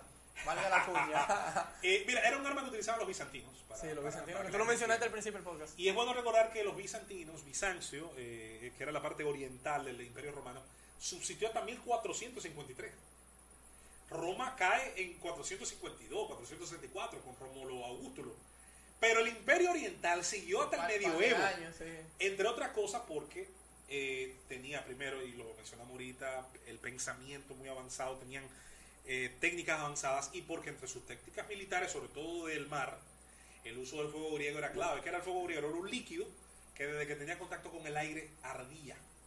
Y no se apagaba. Y por si el bien se ha replicado, se han replicado sustancias similares en el presente, hay de hecho los lanzallamas que se usaron en la Primera y la Segunda Guerra Mundial, un arma muy cruel, por cierto, que ha sido prohibida por creo que casi todos los acuerdos de guerra, los, las leyes de guerra, creo que prohíben su uso tácitamente, por eso tú no has vuelto a ver en conflicto bélico a gran escala el uso de lanzallamas, es una cosa muy cruel, Ricky, muy cruel. ¿Really? Eh, Más sí, que un sí, sniper. Bueno, El francotirador. si tú, si- mira, si tú pones a elegir una gente sin morir de un tiro o morir ardiendo, No, es verdad, es verdad. Ricky, mira, la muerte, las formas de morir pueden ser muy crueles. El caso es que los, los bizantinos tenían un control de quiénes sabían eso. Y el hecho de tú darle para afuera se castigaba con pena de muerte. A ti y al que se sospechaba, tú se lo había dicho. Por si acaso. Se parece un poquito al tema de China, ya en su época imperial antigua, con el tema de los gusanos de seda. Los europeos se pasaron siglos, desde Roma al medioevo, comprando la seda, viendo esta tela y decían, pero ¿cómo la hacen? Y todos los hombres de ciencia que tenía Europa no sabían de qué árbol, porque ellos pensaban que obviamente era un tejido de un árbol, salía esta, esta tela. Y no es hasta que un guapo violentando todas las leyes, porque se pagaba, insisto, con pena de muerte, se llevó un tarrito con los gusanos de la seda y se lo llevó por Europa y dijo, mire, ¿cómo es que esto se hace? Lo mismo pasaba con la cerámica china blanca. Los europeos nunca pudieron hacer la cerámica blanca. La cerámica china. Eh, la cerámica a los europeos siempre le quedaba oscura por los elementos de la composición química. Los chinos dominaban eso y ¿qué hacían? Le vendían eso a todo el que se lo compraba. Y así tú tenías la ruta de la seda, donde se vendía la cerámica, pero lo- de la India estaban las especias, que ya no era un tema quizá tan, tan profundo, un misterio, pero lo producían en cantidad suficiente para, para venderla. Y esa ruta comercial dibujó durante muchísimo tiempo la necesidad del mundo europeo conectar con el mundo asiático. El imperio otomano se convierte en un estado tapón que impedía después de las cruzadas, en el siglo X y XI, que los cristianos, las repúblicas, excepto algunas repúblicas italianas que mantuvieron el, el comercio, pudieran comprar esos productos. Entonces, ¿qué hacen los gobiernos de Portugal, de España, que estaba todavía unificándose, el, del- de Inglaterra? Comienzan a buscar, espérate, que buscar una alternativa. Y la alternativa es darle la vuelta a África, que lo hicieron los portugueses. Por eso tú te fijas que África está llena de nombres en portugués y tú llegas a esa, especie de collar de perlas, como se dice en geopolítica, que eran ciudades portuarias, Sao Tomé, Ciudad del Cabo. ¿Y a dónde llega eso? Hasta Nagasaki, Japón. Llegaron los portugueses buscando rutas marítimas para no tener que pasar ese tapón. Por eso, no sé si tú llegaste a usar los lápices, yo lo llegué a usar, ¿Cómo que? que decían hecho en Formosa, Made in Formosa. Formosa es el nombre portugués de Taiwán. Portugués. ¿Qué significa Formosa? Hermosa, fermosa. Oh, ok. Es, es Sri Lanka, que es una isla que está al sur Es de la el- India. ese- esa Ceilán, isla que yo porque, uso. No, porque, no podían, porque no podían pronunciar Sri Lanka, decían Ceilán. Sí. Esa es la que yo uso cuando digo, no, eh, eh, tú ves que uno dice, lo mandó para Villamello, para Huachupita. ¿Y de dónde? En Sri Lanka. Ese es el que yo uso como muletilla para decir que algo, que algo está lejos. Ve acá, yo te iba a preguntar ahorita, ¿hasta qué punto tú crees en el capitalismo? Porque cuando tú ves, de hecho en este libro muy bueno, eh, de películas, cuando tú ves películas en el mundo ya distópico, que pasan generaciones, tipo Mad Max y cosas, tú te no Mad Max en este caso, pero sí en películas distópicas, tú siempre ves que solamente una compañía de cada área es la que, la que regula el mundo y domina el mundo, etcétera. Eso se le debe al capitalismo tarde o temprano, porque, por ejemplo, compañías como Amazon han hecho que muchas grandes eh, desaparezcan hasta cierto punto. Va a llegar un punto ¿Y qué te dice a ti que Amazon no va a desaparecer? Porque pero si, si no evoluciona porque porque todo tiene lo, lo- lo que dijimos el conocimiento y el cambio de Mira. entonces si Amazon sigue innovando innovando innovando y, y sigue abarcando áreas de negocio porque ellos empezaron vendiendo libros Si lo pero sigue, ya mira, Ricky, si lo sigue haciendo bien y sus usuarios se sienten satisfechos con su servicio, yo no lo veo mal. A mí eso no me afecta. Yo, tú usas Amazon si tú no quieres. no no obligado yo- Yo, yo tampoco. Ahora bien, todo eso llegó por Amazon es innegable, es innegable que los monopolios son dañinos y hay que tener mucho cuidado. entonces tú entiendes que el gobierno de alguna forma debe regular Pero, uno pero Ricky, es simple. En Estados Unidos, Estados Unidos no un país socialista ni nada, porque el socialismo es todo lo contrario, el socialismo es el monopolio del Estado. exacto O sea, el socialismo en sí mismo, bueno, el, el comunismo como, digamos, dicen ellos mismos, etapa más avanzada. El, la sola idea de que una empresa pueda convertirse en muy poderosa es atenta contra la libertad. ¿Y qué hace Estados Unidos en una época tan- contra cuál libertad por ejemplo o la competencia le asegura al consumidor final la libertad de elegir, donde hay una sola opción, ¿qué rayo tú eliges? Y si, y si por ejemplo, aquí yo tuve cool mucho tiempo que no había otro promotor. Eso se llama monopolio natural, porque es una... porque en las ligas solo cabe una. es- no, Nada más hay una no, MLB, nada no, más hay una Sí, pero no hubo, no hubo una sola liga en Estados Unidos. No, hay mucho independiente. Hay que diferenciar los monopolios naturales de los monopolios de imposición. Eh, si yo te digo a ti que en la primera guerra, cuando la primera guerra mundial arranca en 1914, habían tres el grandes ligas. asesinato del archiduque Franz Había- Ferdinand. ah, sí, Fran- Francisco, Francisco Fernando. Eh, habían tres grandes ligas. ¿Cómo? Sí, había la Liga Nacional, que, está, que tenía su presidente aparte, la Liga Americana, que tenía su presidente aparte, y la Federal League. Oh. No había la Liga la de cual fue derrotada. La cual, lo que pasa es que las ligas negras tienen un detalle. Cuando la gente oye a la liga negra, que cree, cree que era algo como muy organizado, hubo muchas ligas negras que desaparecieron, que Oh, volvieron, que salieron, ok. que fueron estables, otras no. Es decir, y hubo equipos que desaparecían de un año para otro. Sí, sí. Sí, los Crawford de Pittsburgh, ¿tú sabes por qué desaparecen? ¿Por qué? Porque Trujillo le compra a todos los jugadores y lo trae por los dragones de Ciudad Trujillo. Buen dato. Que aquí pichó Sánchez pichó Y vino culpa Pavel. Ok, Cool Papa Bell. El, el nombre más, pero Sí, así sí, como el primer nombre de Cool Papa Uno de los Bell. mejores nombres. Pero entonces, lo que te quiero decir es sobre, el sobre el tema del la capitalismo. diferencia de Mira, monopolio de primero que nada, las primeras leyes anticapitalistas surgieron en el capitalismo más avanzado de esa época. Estados Unidos, ¿por qué surgen? La ley Sherman, el acta Sherman. Surge porque había el temor de que varias compañías, especialmente la ESO Standard Oil de Rockefeller, que dominaba el 80 y pico por ciento del mercado petrolero mundial y casi total de Estados Unidos, de que ese individuo pudiera poner de rodillas al gobierno federal. Había el temor de que ocurriera lo mismo en la banca, con Morgan. Y JP Morgan ciertamente llegó a tener un poder tan grande que en la década de 1890, me parece, la primera década del siglo XX, llegó en un momento dado, señores, a tener que prestarle dinero al gobierno federal.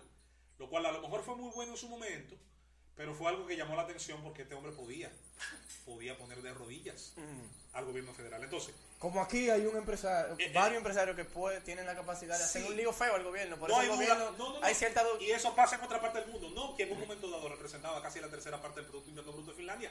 Y nunca Pepsi viste- hubo un país que le tuvo que pagar con y tú submarino. nunca viste, tú nunca viste que, que Finlandia eh, era un país dictatorial ni nada. Ahora, se generan las, las, las condiciones para que en ningún coto no haya competencia. Los empresarios grandes, si tú te fijas, la defensa del capitalismo y del libre mercado no es la defensa de las empresas, en eso hay una confusión. Muchos empresarios no les gusta el libre mercado. Le encanta lo que hay. ¿Qué es lo que hay? Favoritismo empresarial del gobierno. Claro. Tener socios en la presidencia y en los ministerios que le pongan condiciones difíciles a sus posibles competidores. Exacto. Si, si un empresario aquí domina, por ejemplo, vamos a poner una, al- algo que no sea... La Que no sea real. Vamos a suponer que todos necesitamos en nuestra casa un bobblehead. Que es un producto de primera necesidad. Para el que no está escuchando, él tiene el bobblehead de Ramón Laureano en la mano. Que por cierto, vamos a poner este ejemplo. Si una compañía lo hace primero, es normal, es, eso se llama un monopolio natural, que en inicio, que en un momento dado capte la atención de los compradores. Pero ¿qué va a ser el resto del mercado? Va a decir, oh, esa actividad deja. Claro. Cuando Cool tuvo su mejor momento, atrajo miradas de otra gente que se dijo, vamos a asociarnos. Sí, sí. O no, yo lo voy a hacer por mi lado, vete, vete al carajo. Sí. Le fuera bien o le fuera mal, tú no tuviste ninguna, ninguna estratagema, ninguna estrategia para impedirle a ellos hacerlo, ¿verdad que no? Porque No, yo, tú lo que yo hiciste sabía, mejor. yo sabía que no iban a poder. Bueno, tú lo sabías, pero es una suposición. No dejas una suposición. No, exacto. Cuando viene a ver, ellos descubrían algo que tú no sabías.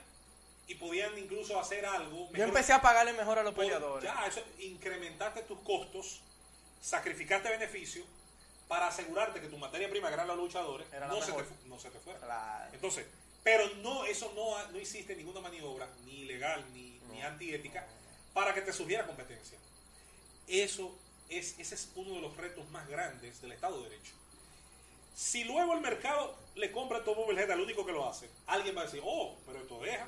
Al otro día va a buscar los elementos y a lo mejor contrata a un empleado tuyo y se lo lleva y dice, ven, ven, vamos a Eh, hacer. esto". ahora tú eres, la- en vez de ser el que mano de obra, ahora tú CEO. eres el CEO. Sí, así es y que pasa. comienzan a hacerlo y tú comienzas a luchar por un segmento de mercado. Aquí hubo una sola telefónica durante décadas. Que supuestamente era buenísima, porque la gente yo veo en Twitter que se quejan. Cuando estaba nada más fulano, Eso no, era... eso no es verdad que era buenísimo. La gente habla mucho, mucha tontería. Se tardaba años a veces para recibir una línea telefónica. Ok. Y esa empresa, tú sabes, hacía lo que le daba la gana porque era. Porque era la única. Entonces, que no digan, porque no es verdad, que daba un buen servicio. Todo lo contrario. Todavía en esa época había muchas zonas del país que no tenían cableado telefónico. Ok. O sea que no es cierto. Sí, hay- mucha, hay mucha Eso es mentira. La mejor demostración de que eso es falso es que en este momento, donde hay una cantidad de compañías, ojalá hubiera más, y ojalá tuviésemos una legislación un poquito más proactiva para que las empresas más grandes del mundo vinieran a trabajar ese, ese, ese, ese rubro aquí. Eso permitió que se diversificara el teléfono. El celular en los 90 era un lujo para gente Claro. muy rica. Cuando comenzó a venderse celulares a mansalva, el triciculero tú lo paras y tiene un celular. Con, con WhatsApp. Esa es la mejor demostración de cómo los costos, al diversificarse, al tener competencia, al tener muchos fabricantes, muchos servidores, beneficia al consumidor. Hay opciones, Ricky. Hay opciones. Y la ley Sherman sentó en el banquillo de los acusados. ¿Tú sabes El quién? acto, Sherman, no es. La ley. El acta, el Sherman acta. Sí, el porque acta. dice Sherman Act. ¿Tú sabes quién sentó en el banquillo? A los grandes capitalistas. A John D. Rockefeller. Exacto, uno de los más grandes. Y dividieron en 30 y pico sus empresas, lo cual incluso se demostró que se lo habían aconsejado a él. A él le- había un asesor que le había dicho, mira, es mejor dividir la compañía por un tema gerencial. Él decía que no. Cuando la ley lo obligó, que la tuvo que dividir y que entraron Él es el dueño de todita como quiera, ¿no? pero ya no es igual. Ok, porque la tienen que poner a competir la una con Porque la otra. surgió competencia. Y comenzaron a surgir las famosas siete hermanitas hasta los años 70. Todavía dominaban el mercado. Pero ¿y hoy? Rockefeller era el dueño de Aramco, que es la empresa de la familia saudí. Eh, Rockefeller era el dueño de BP. De Gazprom en Rusia, ¿no? No, Esa- entonces surgen actores. Eso, Tú sabes que tú hablabas del celular del, del- de cualquiera que pueda tener un celular y eso hasta cierto punto, yo soy muy muy liberal en, en muchas cosas, pero las redes sociales, como él puede tener un celular es, que, que se- lo que se llama smart, eh, las redes sociales han hecho que cualquier persona tenga una red social y una opinión. Entonces, Y tienen, Ah. y tienen derecho a tenerla. tienen derecho. Han hecho que muchas personas que en mi opinión no deberían ser relevantes lo sean. Y hasta cierto punto, ¿Y estaba hablando y- eso y- con, y- con tu amigo Ildefonso y- Ureña. y- quién- yo ¿Y hablando quién debe decidir? Un abrazo a Hilde. ¿Y quién debe decidir, Ricky? ¿Quién debe ser relevante? lamentablemente, si tú, tú te das cuenta, la, por la por, por ejemplo, tú deberías tener, en mi opinión, Te voy a cambiar la pregunta. ¿Quién decide que un producto... no, es el pueblo, el, pueblo. ¿Quién el mercado en este caso, Ya. Aunque no estén comprando nada porque seguiste en Instagram es grande, un mercado. Es lo mismo. Yo entiendo que tú deberías tener más seguidores y le haría más bien a, a la sociedad dominicana que tú, Si la personas como Ricardo Nieves, Si la sociedad quiere. eso es el problema. Entonces, En mi entonces opinión, la gente... el hecho de que haya, y no quiero Sí, no quiero no sonar no el hecho que haya eh, cantantes de la música urbana o delincuentes que tengan más seguidores o tarjeteros que tengan más seguidores porque lleva un estilo de vida que el, eh, que el que no tiene dedo de frente cree que está burlado Ah. y es que lo debe esa jipeta porque cuando trancaron Omega la primera vez que Omega es mi amigo se dieron cuenta ah no pero los carros no eran de él Sí, pero, sí, pero Entonces-. ¿por qué hay tanta gente que no tiene, en teoría, eso de de frente? porque no interés ah porque no hay educación porque el sistema educativo aquí no debería ser mejor esa es mi opinión No, pero no solamente eso, pero ahí, ahí, viene, ahí volvemos a lo mismo. que- También el entretenimiento influye mucho porque tú te vas a Noruega y los futbolistas son los que más seguidores tienen por arriba pero de... tú- Ricky, pero tú te criaste aquí, yo me crié aquí. Y, y, uno cree que tiene, si no los dos dedos, dedo y medio. Pero frente. yo fuimos a la escuela. Y entonces, ¿por qué, por, qué son- por, qué, ¿por qué creemos, creemos? Mejor es una arrogancia, una fatal No, arrogancia. es un- es un- Pero, pero ¿por qué entonces tenemos de- dedo y medio, para no decir los dos de frente? ¿Por qué? Porque alguien se preocupó. Pues entonces la sociedad, que, que los padres tienen hijos y no, no están ahí para ellos, Ricky, hay una responsabilidad. que se la quieren La encaquetar gente- los colegios. La gente cree que la defensa de la libertad, y me topo mucho con esa discusión, hay gente que cree que la defensa de la libertad individual que yo predico a rajatabla es la defensa de la irresponsabilidad y no es así, es lo contrario. Sociedades más libres que no prohíben todo lo que nosotros prohibimos y que sin embargo son organizadas, dejan recaer sobre el individuo responsabilidades. Es decir, tu éxito es tuyo, pero tu fracaso también. O sea, si tú te haces cargo de tus ganancias y tú no quieres que nadie se meta en ellas, lo cual yo veo muy bien, porque tú tuviste una idea y la disciplina para llevar un negocio a ser exitoso, o fuiste un gran empleado y te ganaste un gran salario en un área muy práctica. Entonces, si tú por el contrario lo que decidiste estudiar fue algo que, que no genera nada, como, Como hay- eh, unos imbéciles que estudian. eh, eh, eh, perspectiva de género. no, y sí, y eh, déjame, literatura, no sé qué, que lo único que me hace son profesores porque para eso hay un mercado Pero luego quieren, pero luego quieren que le pagan igual que, que la que- Universidad Autónoma de Santo Domingo, que, que ha sido toda la vida, muchas veces ha pasado con gente que proviene de esa área del pensamiento, que su única aspiración es que el gobierno, Pensamientos liberales. a que el gobierno, no, no, no, porque espérate, la, que la- la- la que academia, la academia siempre va a necesitar, va a haber un mercado X de cierto De tamaño maestro. para cierto tipo de pensamiento. Yo no tengo, Claro. no tengo ninguna duda de eso. Es decir, la academia va a necesitar un tipo que dé eh, que dé clase De, de de, literatura. de eh, filosofía griega. filosofía griega de lo mismo. Ahora, Exacto. ahora, si hay 100.000 tipos que son profesores de filosofía griega y el mercado es para 2.000, ¿tú sabes lo que va a pasar con nosotros no- 88 mil? noven- 98 mil tigres. Entonces, esos van a tener que hacer otra cosa y de ese grupo va a haber un grupo de ellos que va a decir que la sociedad es injusta. Qué injusta. No, usted tomó una mala decisión. Por eso los programas. Mal asesorado a lo mejor. Mira, por eso siempre hay que diver- di- diferenciar. Pero es lo que hablamos al principio, la Ah, naturaleza de defenderse. Eso, eso es parte, tú tienes que defenderte del entorno, tú tienes que saber A usted le quitaron los colmillos y después se queja de que no puede morder. exactamente. Entonces, y ahí Entonces, ¿tú los cómo padres quieren, te cómo- ayudan. cómo quieren solucionar eso? Que es lo que a mí más me preocupa. Entonces la gente quiere solucionar eso asignándole, ah, no, no, no, espérate, el Estado como quiera tiene que cargar contigo. Que no es el Estado, son los contribuyentes. Lo que pagan Porque el Estado- eso es lo que yo digo. Mira, el Estado nada más, nada más obtiene riqueza de tres formas. Las aduanas, Pero- Los impuestos. No, no, no. Tranquilo. Las aduanas son impuestos como quiera. Los impuestos, sean directos o indirectos. Los impuestos. Es decir, riqueza que se le quita a quien, al que produce. Porque la riqueza nada más se le quita, si tú te fijas, al que vende, al que compra, al que ahorra, al que hace cualquier actividad de que movimiento produce de riqueza. dinero, que produce dinero. Al que no produce, ¿qué se le quita? No se le puede quitar porque no, no tiene de dónde. Lo que consume nada más. Tú pagas ITEVI, tú compras una pata de dientes. Ah, bueno, esa. El rico y el pobre compran una pata de dientes y están pagando ITEVI en el precio. Pero el. ITEVI lo paga el supermercado. Ahora bien, ahora bien, sí, pero como quiera, está incluido en tu precio porque el supermercado no es estúpido, te lo pone en el precio. Se lo agrega al costo operacional de tener ese producto, al costo de producción, se lo agrega porque ellos no van a cargar con, con, con pérdidas. Nadie hace Claro, negocio nadie para hace negocio para perder. En ese sentido, el Estado graba actividades productivas. Luego está el hecho de los préstamos. El Estado se endeuda a nombre tuyo y mío. Lo cual yo siempre he dicho, si no cambia la forma en la que se le da esa libertad a los gobernantes, vamos a seguir quejándonos de lo, quejándonos de lo Sí, mismo. sí. El Estado se endeuda a nombre tuyo y mío. ¿Cómo se paga esa deuda? Vía impuestos. Es decir, la segunda hija de la primera. Cuando tú echas gasolina, el Como el 50 y pico 40 y por ciento del precio 50 y pico. son impuestos. Y de ese, de ese 50 y pico, casi la totalidad paga el servicio de deuda externa. Por eso el tema de los combustibles es tan importante para, los gobiernos, para este gobierno. Luego está un elemento al que tú hiciste referencia ahorita, para mí de una perspectiva un poco errada, que yo ahora creo explicarte. La otra forma en la que los gobiernos generan riqueza es a través del monopolio, de la impresión de moneda. Cuando los gobiernos imprimen moneda, le dan a la maquinita y te generan una caja de billetes de mil, el que lo ve dice, eso es riqueza. Depende de cómo tú lo veas. Inflación. Cuando sale a la calle, para el que lo ve como un billete, lo ve normal y dice, bueno, es un billete normal. Que solo sale de Es- una forma, vía préstamo. es- y, y- y- es- y tiene que devolver más dinero del no, que salió. no, sale de muchas maneras. Porque así es que, No. así es que funciona el sistema No, el Estado económico. trampa, no, falso. El Estado puede si le da la gana pagar una nómina de eso, de empresas estatales. Bueno, no debería, pero. Bueno, pero pasa. Sí, ah, bueno. eh. Entonces, Por eso te dije el sistema entonces- económico, entonces, así que funciona. Pero... No, no funciona así. Esa es la trampa que yo te estoy tratando de decir ahorita. La inflación es trampa. ¿Tú sabes cuándo empezó la inflación? La gente cree que la inflación es un fenómeno muy moderno porque tiene un nombre muy pomposo. La inflación empezó cuando un rey acuñaba moneda, ¿verdad? Y la moneda, para tener valor, ¿qué decía el rey, los caballeros y los, los- los dueños de, de propiedades? Decía, bueno, esa moneda tiene 50% de oro y 50% de cobre. Teniendo ese valor, yo voy a respetar esa moneda acuñada por la Casa Real, tenía la cara del rey y tenía el nombre del rey. Y esa moneda, todos estamos de acuerdo en que sirve para libre intercambio. Con eso tú podías comprar comida, podías comprar un castillo, podías comprar armas. ¿Qué hace el rey en un momento? Viviendo en lujo, bebiendo vino, comprando... Déjame imprimir más para yo comprar más. No, Déjame hacer más no. moneda.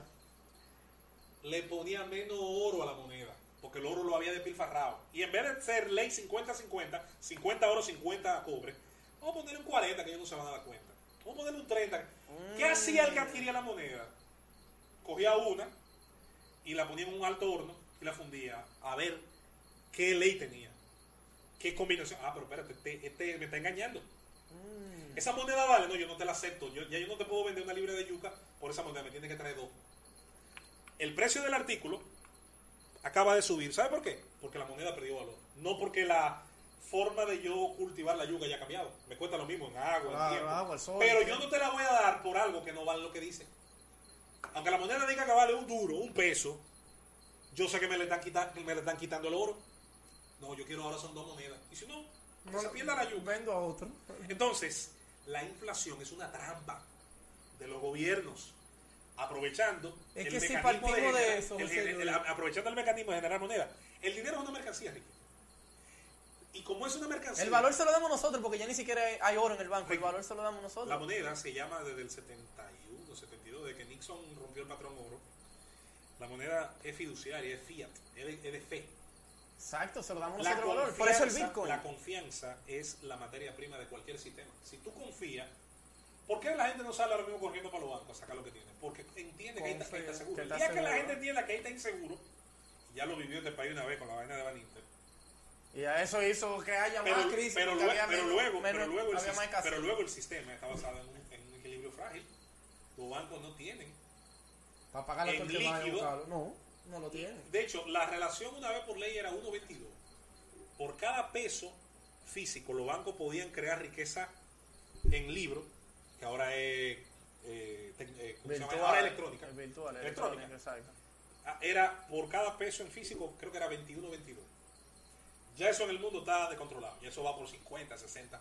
Ahora bien, si la creación de riqueza de un país lo justifica, no hay problema. Ahora, ¿qué hacen? América Latina es el continente donde más se abusa de eso. La inflación. ¿Y claro. qué hacen los gobernantes? Por eso su moneda vale menos. Dale a la maquinita. Entonces, las divisas fuertes, donde eso no ocurre, Libre dólares. o ocurre de una forma muy controlada, fíjate que el cambio de esa moneda fuerte por una moneda más débil, Claro. Entonces yo te pregunto, ¿y fue siempre así? No, el peso dominicano en un momento valía igual que el dólar. Que el dólar. El bolívar. Con Guzmán, con Antonio Guzmán fue no, que subió. Con Trujillo fue que subió. El bolívar venezolano con Marco Pérez Jiménez llegó a valer un puntito más que el dólar. ¿Qué ocurrió, con, esa- qué Wow. ocurrió con esas monedas? El peso argentino fue en un momento una de las monedas más fuertes de América Latina y del mundo. Entonces, ¿qué comenzó a ocurrir? Comenzó a ocurrir que los gobiernos comenzaron a hacer trampa. Esa trampa está inducida por la forma de Es que cuando tú dices trampa se oye tan Es de niño. eh, no, no, es que eso- hiciste trampa. Es que, una trampa- Tiene- es tiene que- que haber- es que es infantil. Exacto, es es. infantil, se oye así. Es es. No Y, eso viene, y eso viene, es peor todavía, eso tiene patrocinio de una escuela económica. La escuela económica que manda en el mundo. que Oye lo que oye lo la keynesiana, que la keynesiana va, eh, aplaude eso, lo aplaude porque tienen una teoría que se llama que la demanda agregada, con la idea de que, por ejemplo, tú, tú compras una pizza y la pizza viene de 8 pedazos. Tú eres tan idiota para decir... en 12. tú- sí, sí, que tengo mucha hambre. Sí. Es la misma pizza, entonces la misma cantidad de riqueza que una sociedad genera en su intercambio, en su ingenio para crearla, que tú la divides en mucho, lo único que va a hacer es perder Menos valor. Va- Pero hay un detalle, los salarios siguen siendo iguales. Entonces, esos salarios, ¿qué hacen? Pierden poder adquisitivo. Pero hay más ¿Tú sabes para personas, José Luis, hay más personas cada tiempo comiéndose la pizza. Hay más gente que se la va a comer. Entonces- Entonces, tú tienes que hacer más pizza. No, ¿Y cómo te haces más no, pizza? error. Tú tienes que generar las condiciones para que se genere más riqueza. ¿Viste dónde está tu error? Que haya más hijos en una casa. ¿Qué tú vas a hacer? ¿Vas a repartir la pizza en más pedazos? No, tú tienes que más, más. buscar más formas de ganar dinero para Ya, mantenerlo Gracias, llegar, llegaste a donde iba a llegar. La sociedad tiene que hacer lo mismo. Buscar la forma de, con la economía del ¿Y conocimiento. cómo sale el dinero? Yo me lo voy a inventar el dinero. No, Eh, eh, de- eh, del los Banco bancos Central. centrales. Claro. Los bancos centrales saben, saben y tienen la fórmula de cálculo. ¿Cuánto crece la economía real? Y cuándo es necesario imprimir para basar esa Pues lo que realidad. te estoy diciendo, está- si Pero viviéramos si- con la misma cantidad de No, dinero que hay en el 50, Ricky, con la cantidad de personas que Sí, hay hoy, sí, no da abasto. Sí, sí, pero espérate, que, es que tú tienes un, un- Hay que imprimir dinero en algún momento, viejo.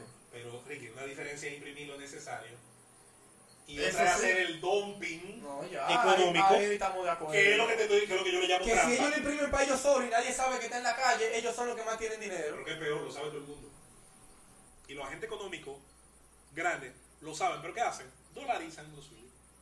Mm. Que se joda el otro.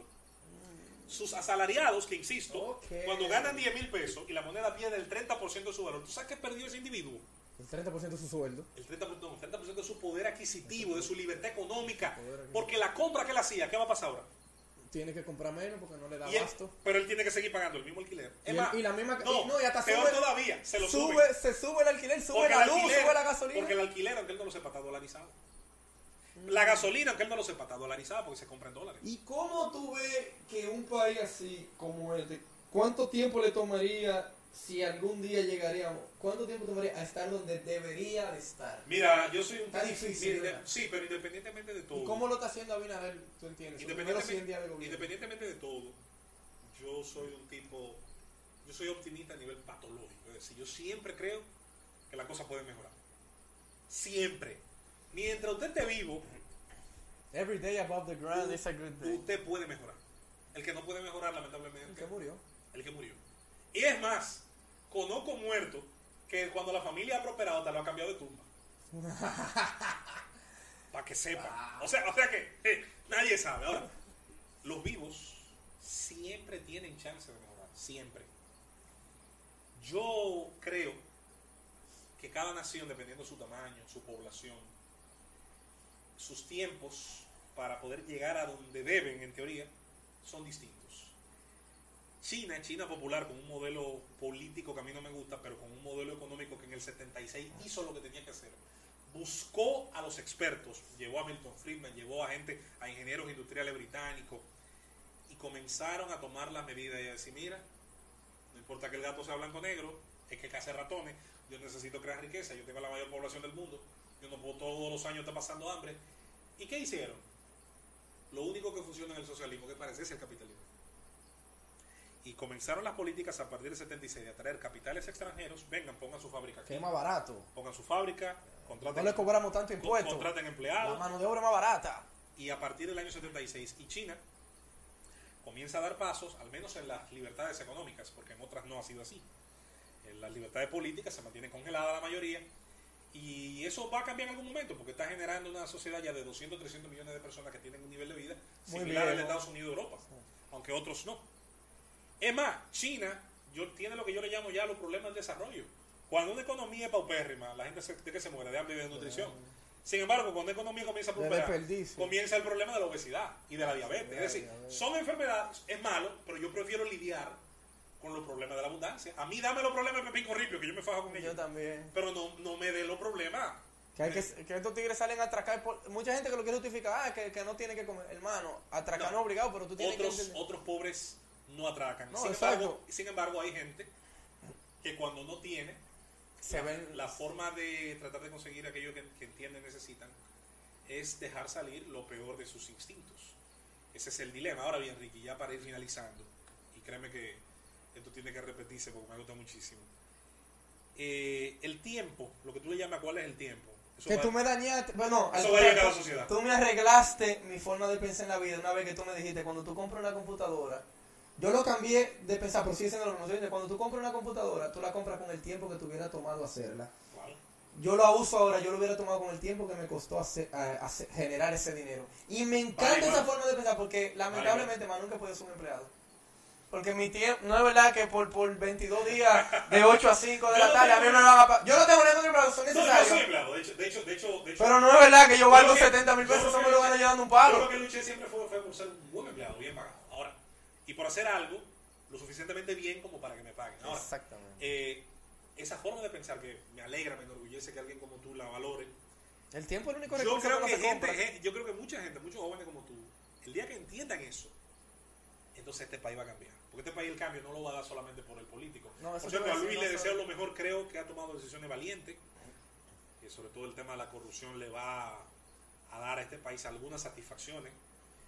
Pero el Estado Dominicano no va a dejar de producir corrupción mientras siga siendo igual de grande, desorganizado y con un tamaño innecesario y con instituciones que no necesitan. Y, y empleado público. que en, la no medida, en la necesita. medida en que... en Aquí medida- hay una nómina como de 800 mil personas. no, y cuando tú le sumas eso, eso mira, es anormal, cuando tú le sumas eso entre pensionados, y, y, y muchísimas provincias para tener regidores, diputados. no, no, el. Estado Dominicano es el cliente que todos quieren, el empleo que todos quieren, es el anunciante que todos los medios de comunicación quieren.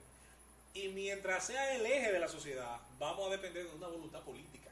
Cuando el mercado Porque si tú hablas mayormente, el- quitan el anuncio. Cuando el mercado sea el eje de la sociedad y tú tengas que hacer algo bien para que otro lo compre, entonces tú te vas a olvidar un poquito del político. Vas a cumplir las leyes porque el consumidor tiene leyes que lo defienden y te, te van a obligar a vender con calidad. Y eso está bien. De hecho, el Estado, la, la principal cosa que debería ser esa, para serte honesto, que las cortes y sus agencias de justicia funcionen, funcionen para que si yo te compro algo sea lo que tú me dices que me. Y los derechos tanto del, del productor como del consumidor, del empleador y del empleado se entiendan. Pero fuera de eso, el Estado Dominicano es muchas cosas al mismo tiempo y ninguna la hace bien. Eso- Le deseo a Luis lo mejor, pero las reformas estructurales que se tienen que hacer aquí, yo no sé si estemos listos para hacerlas porque creo que esta sociedad le tiene miedo a los cambios. terrible, no solo a los cambios, a los cambios en la dirección correcta. ¿Cuál? Que el Estado deje de ser el ente rector de la sociedad dominicana. Aquí hay gente que su éxito ha dependido de la voluntad del Estado. Mu- mucha gente. Son muy Aquí- pocos los emprendedores hay de mi gente- edad que, que son aquí hay gente, aquí hay gente que el éxito de su producción de medios de comunicación Al Estado. depende del favor del Estado. Claro. Y el día que eso cambie, Yo diría que el 90%. bueno, yo no le podría poner un porcentaje, 85, pero sí te, puedo que- decir, sí te puedo decir que eso no puede eternamente seguir pasando. Por una razón muy sencilla, los recursos son finitos. Por eso se llama recurso. El aire, tú no calculas cuánto tú vas a gastar en el día porque está ahí. Ahora, tú calculas lo que tienes en el bolsillo, si te va a dar para hoy. Claro. Si y llega- la gasolina y si es llega- otro recurso. Y si llega la quincena que viene. Entonces ya antes de acabar, se olvidó pregunta, una de deporte, que mucha gente te conoce por tu, por tu paso en la crónica deportiva, o aún así haciendo, porque tú sigues siendo comentarista de, del escogido. Tu primer pick hoy en día, hace cinco años yo sé que hubiera sido Mike Trout, hoy en día yo no creo por el tema de la edad. Si tú vas a empezar una franquicia, tu primer pick ahora mismo, ¿quién sería? Y lo otro, dame tu opinión, no tiene ya nada que ver con el Estado Dominicano, pero me interesa mucho saber tu opinión sobre Nayib Bukele. Ok. Empieza con, con, Eh, con la el tema del primer pick. Eh, sí, elegiría un pelotero menor de 25 años. Exactamente, porque ya Trout tiene 29, Sí, sí. Aunque hay una teoría por ahí que decía que lo, entre los 28 y 32, el prime, aunque yo eso creo que lo he ido bajando, yo creo que ahora entre 26 y 30, me parece que está más cerca de ahí. la edad del prime. Yo lo tomaría necesariamente menor de 25 años. Y yo creo que en este momento no le va a causar a nadie ninguna sorpresa que yo elija a Fernando Tati Jr. Es el mío. Eh, hay quien me preguntará que por qué no Juan Soto. Le diría que por El problema, valor posicional, exactamente. Le diría que por el valor posicional. Ojo que Soto es mejor bateador, que nadie lo dude. Sí. Y va a tener una evolución de carrera más consistente, que no, no vayan a malinterpretarme. Yo creo que Soto, su propia personalidad y entorno familiar, dice que él va a ser un individuo muy centrado en lo suyo, que mañana pueda fallar. Tatis tiene una personalidad y atrae mucho la atención, porque tiene un make-up más artístico, más... No, y la, Más la, la- la bufanda, los cabellos Ah, rubios sí. con la trenza. Y eso le va a tentar más, le va a tentar más a los atractivos de la vida de un estelar. Ojalá que él me sorprenda y se mantenga igual de concentrado. Pero yo le elegiría el Tati Junior eh, sobre la base de talento y proyección como jugador que yo elegiría hoy de 25 años o menos, Un campo corto. eh, con el que yo iniciaría una franquicia. Después de ellos dos estaría Cuña, Ronald Acuña Jr. que sí. también tiene un tema del make-up y de las distracciones. Sí, ¿no? Y la forma de, de las redes sociales. Sí, las redes sociales han ayudado muchísimo. Las redes sociales han sido muy buenas y muy malas. Como todo el mercado regula todo. Entonces, hermano, las bocinas amplifican la música buena y la que la gente cree que es mala. Amplifican a. Gardel y amplifican a... la, toda la música Ah, buena. Pablo Pidi. La Oye, música, tú en la misma bocina, el mismo el elemento. que tiene Pablo Pidi. Ey, Pablo Pidi. Que suda los El- cocos, eh, el que trabaja. así mismo. El mismo elemento tecnológico, la misma técnica, que eso es importante que la gente. Eso mucha gente, eso pasa también con los tatuajes. Que yo no tengo tatuajes, tú no tienes tatuajes, pero mucha gente. Vos no- uno, por cierto, de Garrabanchi. Oye, mucha gente no quiere saber los tatuajes. y Yo entiendo por qué los tatuajes son un denominador común en las cárceles. Y entonces ellos entienden que porque tú tienes tatuajes, tú eres un, un criminal. Lo que pasa es que hay personas que no entienden que al igual que la música, el problema de la música es que tú oyes musicólogo que le va a dar tres tiros a un tigre, pero musicólogo después del concierto se va para su, fa- pa' su casa Pero con su chofer. Pero Pero el de la calle que la oye, que no tiene los dos dedos de frente para saber que es una canción, que es una película o que es una serie de televisión, se quiere que se quiere creer Pablo Escobar. Ah, yo voy a salir a la calle a dar la pámpara, a darle un plomazo a un Pero tigre. yo le voy a hacer una No pregunta. saben discernir, Pero ese es el problema. Pero yo le voy a hacer una Pero la música no tiene nada de malo, Pero- porque mira quién yo tengo en el pecho. Dilo tú, dilo tú. El teacher de quién. Tupac ¿A quién que yo tengo? ¿Qué está Shakur. haciendo tú para que mi Shakur. Diciéndote hola. No es diciéndote hola, es sacando el dedo. Pero yo te voy a decir un asunto, eso de la cárcel, y todo lo que proviene de la cárcel tiene necesariamente que ser malo. Australia era una colonia penal, mandaban los peores presos del, del imperio británico. ¿Tú sabes cómo se hizo la primera policía australiana? Con los presos que salían. Con los presos de mejor conducta. Ok. Era una colonia penal y hoy es una de las sociedades más avanzadas. Me encanta. Es más, si Es uno de los países que- Es es más, si me voy de aquí, escríbelo, que es para Australia. Viejo, nada más porque yo sé que ahí grabaron la Matrix. Me voy para Perth. Ya lo tengo decidido en caso de. yo quisiera vivir en Sydney. Entonces ya falta la pregunta de Nayib Bukele, que ya vamos por una hora y veinte. Mira, Nayib Bukele es un político que empezó en un partido que a mí no me gusta. Que es un partido Lo hizo él, ¿no fue? No. él Pero no era uno de los él partidos grandes, Empezó un partido de la izquierda Exacto. tradicional, creo que se llama el Frente Farabundo Martí. Y de ahí, cuando pasó a la alcaldía de San Salvador, que es la ciudad más grande de ese pequeño país, eh, que hizo un trabajo. Lo hizo muy bueno, porque fue la gente que le dijo, tú debes... es Porque él era el dueño de la Yamaha. Es un trabajo, es un trabajo que la gente, la gente, la gente valora mucho. Claro, él, él era dueño de la Yamaha. Y a partir de ahí decide dar el salto a la presidencia, pero decide divorciarse de la, de la asociación política que tenía con la izquierda salvadoreña y decide basar mucho ese salto en el pensamiento económico, decide diferenciarse mucho en la forma de pensar. Él tiene elementos interesantes, yo creo que eso le va a ayudar tal vez a la sociedad salvadoreña en algunos elementos de avance. Sin embargo, yo creo que ha caído en la trampa de mediatizar demasiado su mandato. No es que los medios sean malos per Entre se comillas, populismo. En, en- Sí. Entre paréntesis, populismo. o a veces inmediatismo. Hay, hay, una, Inmediatismo. hay una tendencia muy grande en los políticos ahora al declaracionismo también. Es decir, toda decisión política, antes de yo sopesarla, a lo mejor con mis asesores, antes de yo pensarla bien, La pongo en Twitter porque le va a gustar a la y gente. la oralizo también a través de, de un micrófono, de una cámara.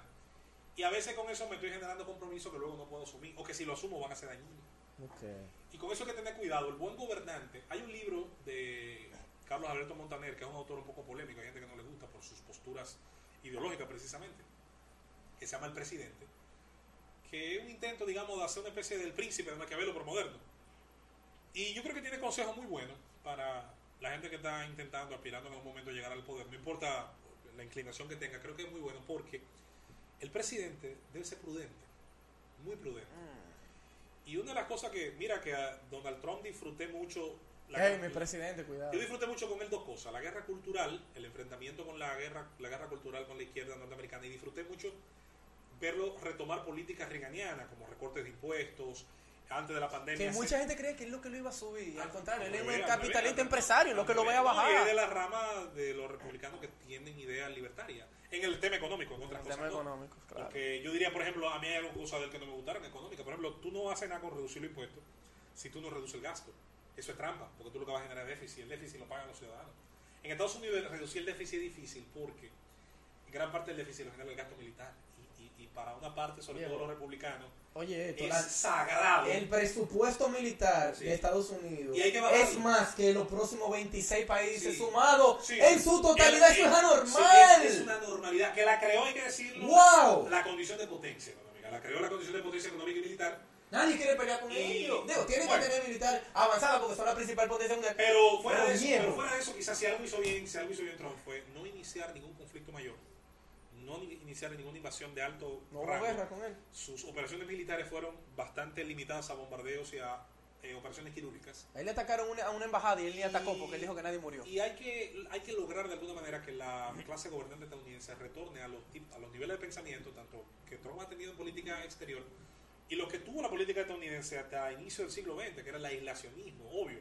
No es que se aísle de todo, es responsabilidad, ya tú eres potencia, el mundo Claro. va a reclamar tu participación en algunas cosas, sin embargo, no se pueden llegar a los niveles que durante 80 años mantuvieron, que incluso durante entre la Primera y Segunda Guerra Mundial volvieron a reducirlo.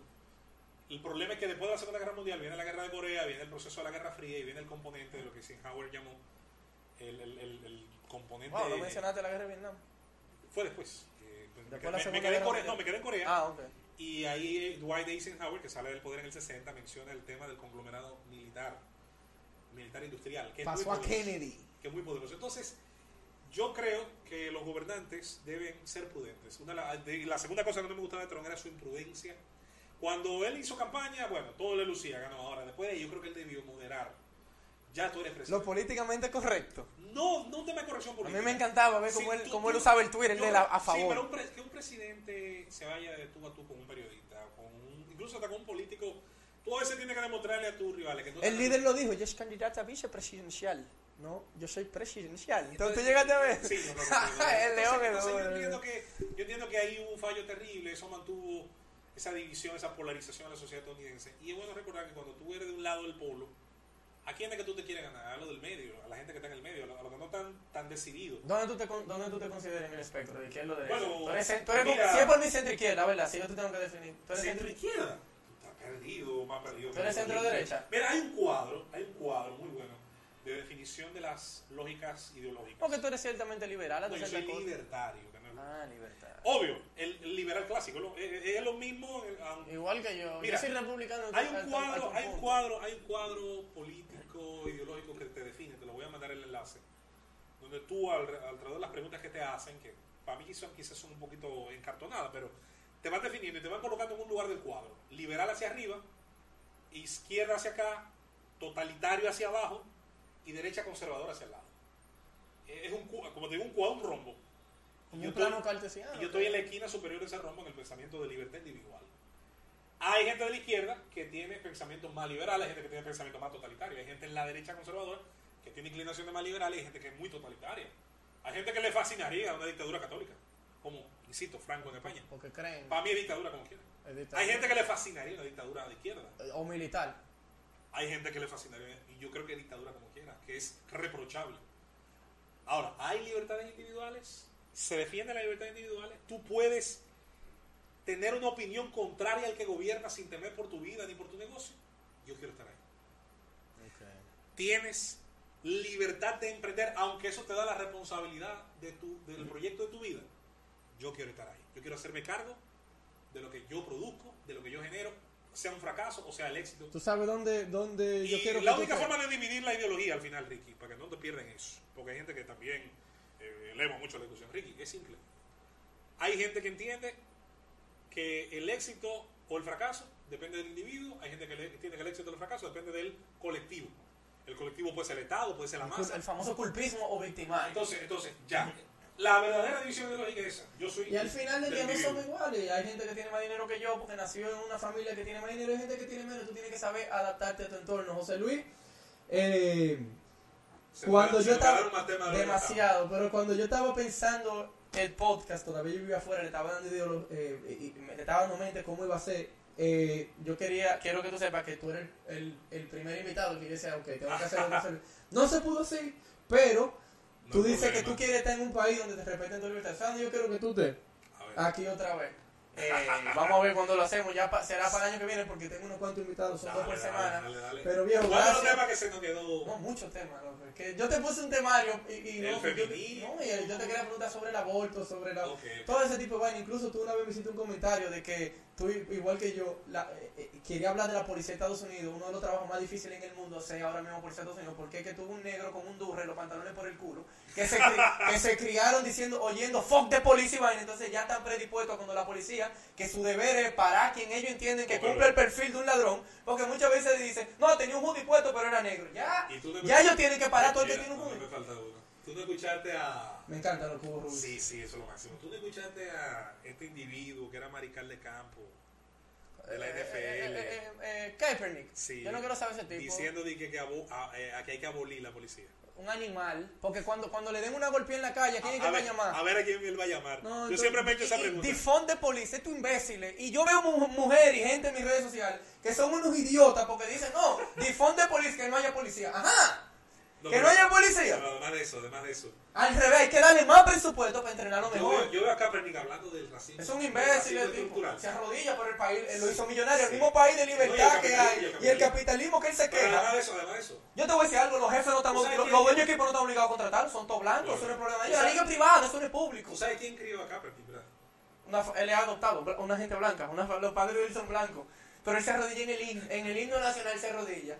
Pero vamos a dejarlo hasta ahí porque ya vamos una hora y media, viejo. Eh, yo espero que tú vuelvas, señores. José Luis Mendoza, una de las mentes más brillantes, uno de mis mejores amigos. Yo siempre lo digo, él es uno de mis mejores amigos, aunque Eso dure una semana. mi Aunque tuve que decirle que se murió mi mamá para que me respondiera por WhatsApp. Di cuenta eso, cuenta eso. Cuenta. Señores, ustedes vean cómo soy yo. Yo tengo, yo tengo, déjame decirlo con números para no hablar mentira. Yo, No, tengo, yo, yo lo secundo eso. Yo tengo. Más de 100, obligado. No, como 1097 chats sin contestar. O o- Oigan eso. Entiéndanme, entiéndanme. Yo sé que Ricky me quiere y yo a él es mi hermano y es una persona que más allá de que tiene un, un papel que mucha gente no, no sabe diferenciar a veces en las redes sociales, es una persona muy interesada por el tema del conocimiento y muy interesada porque su país avance y porque aquí existan los mecanismos de que permitan que la juventud se integre, señores, a crear riqueza. Ricky, cuando tú quieras, mi hermano, no me tienes que decirme. Ya ustedes saben, señores, José Luis Mendoza.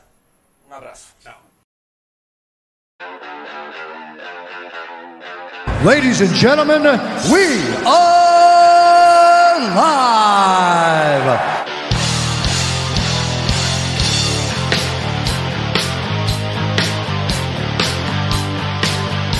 It's time!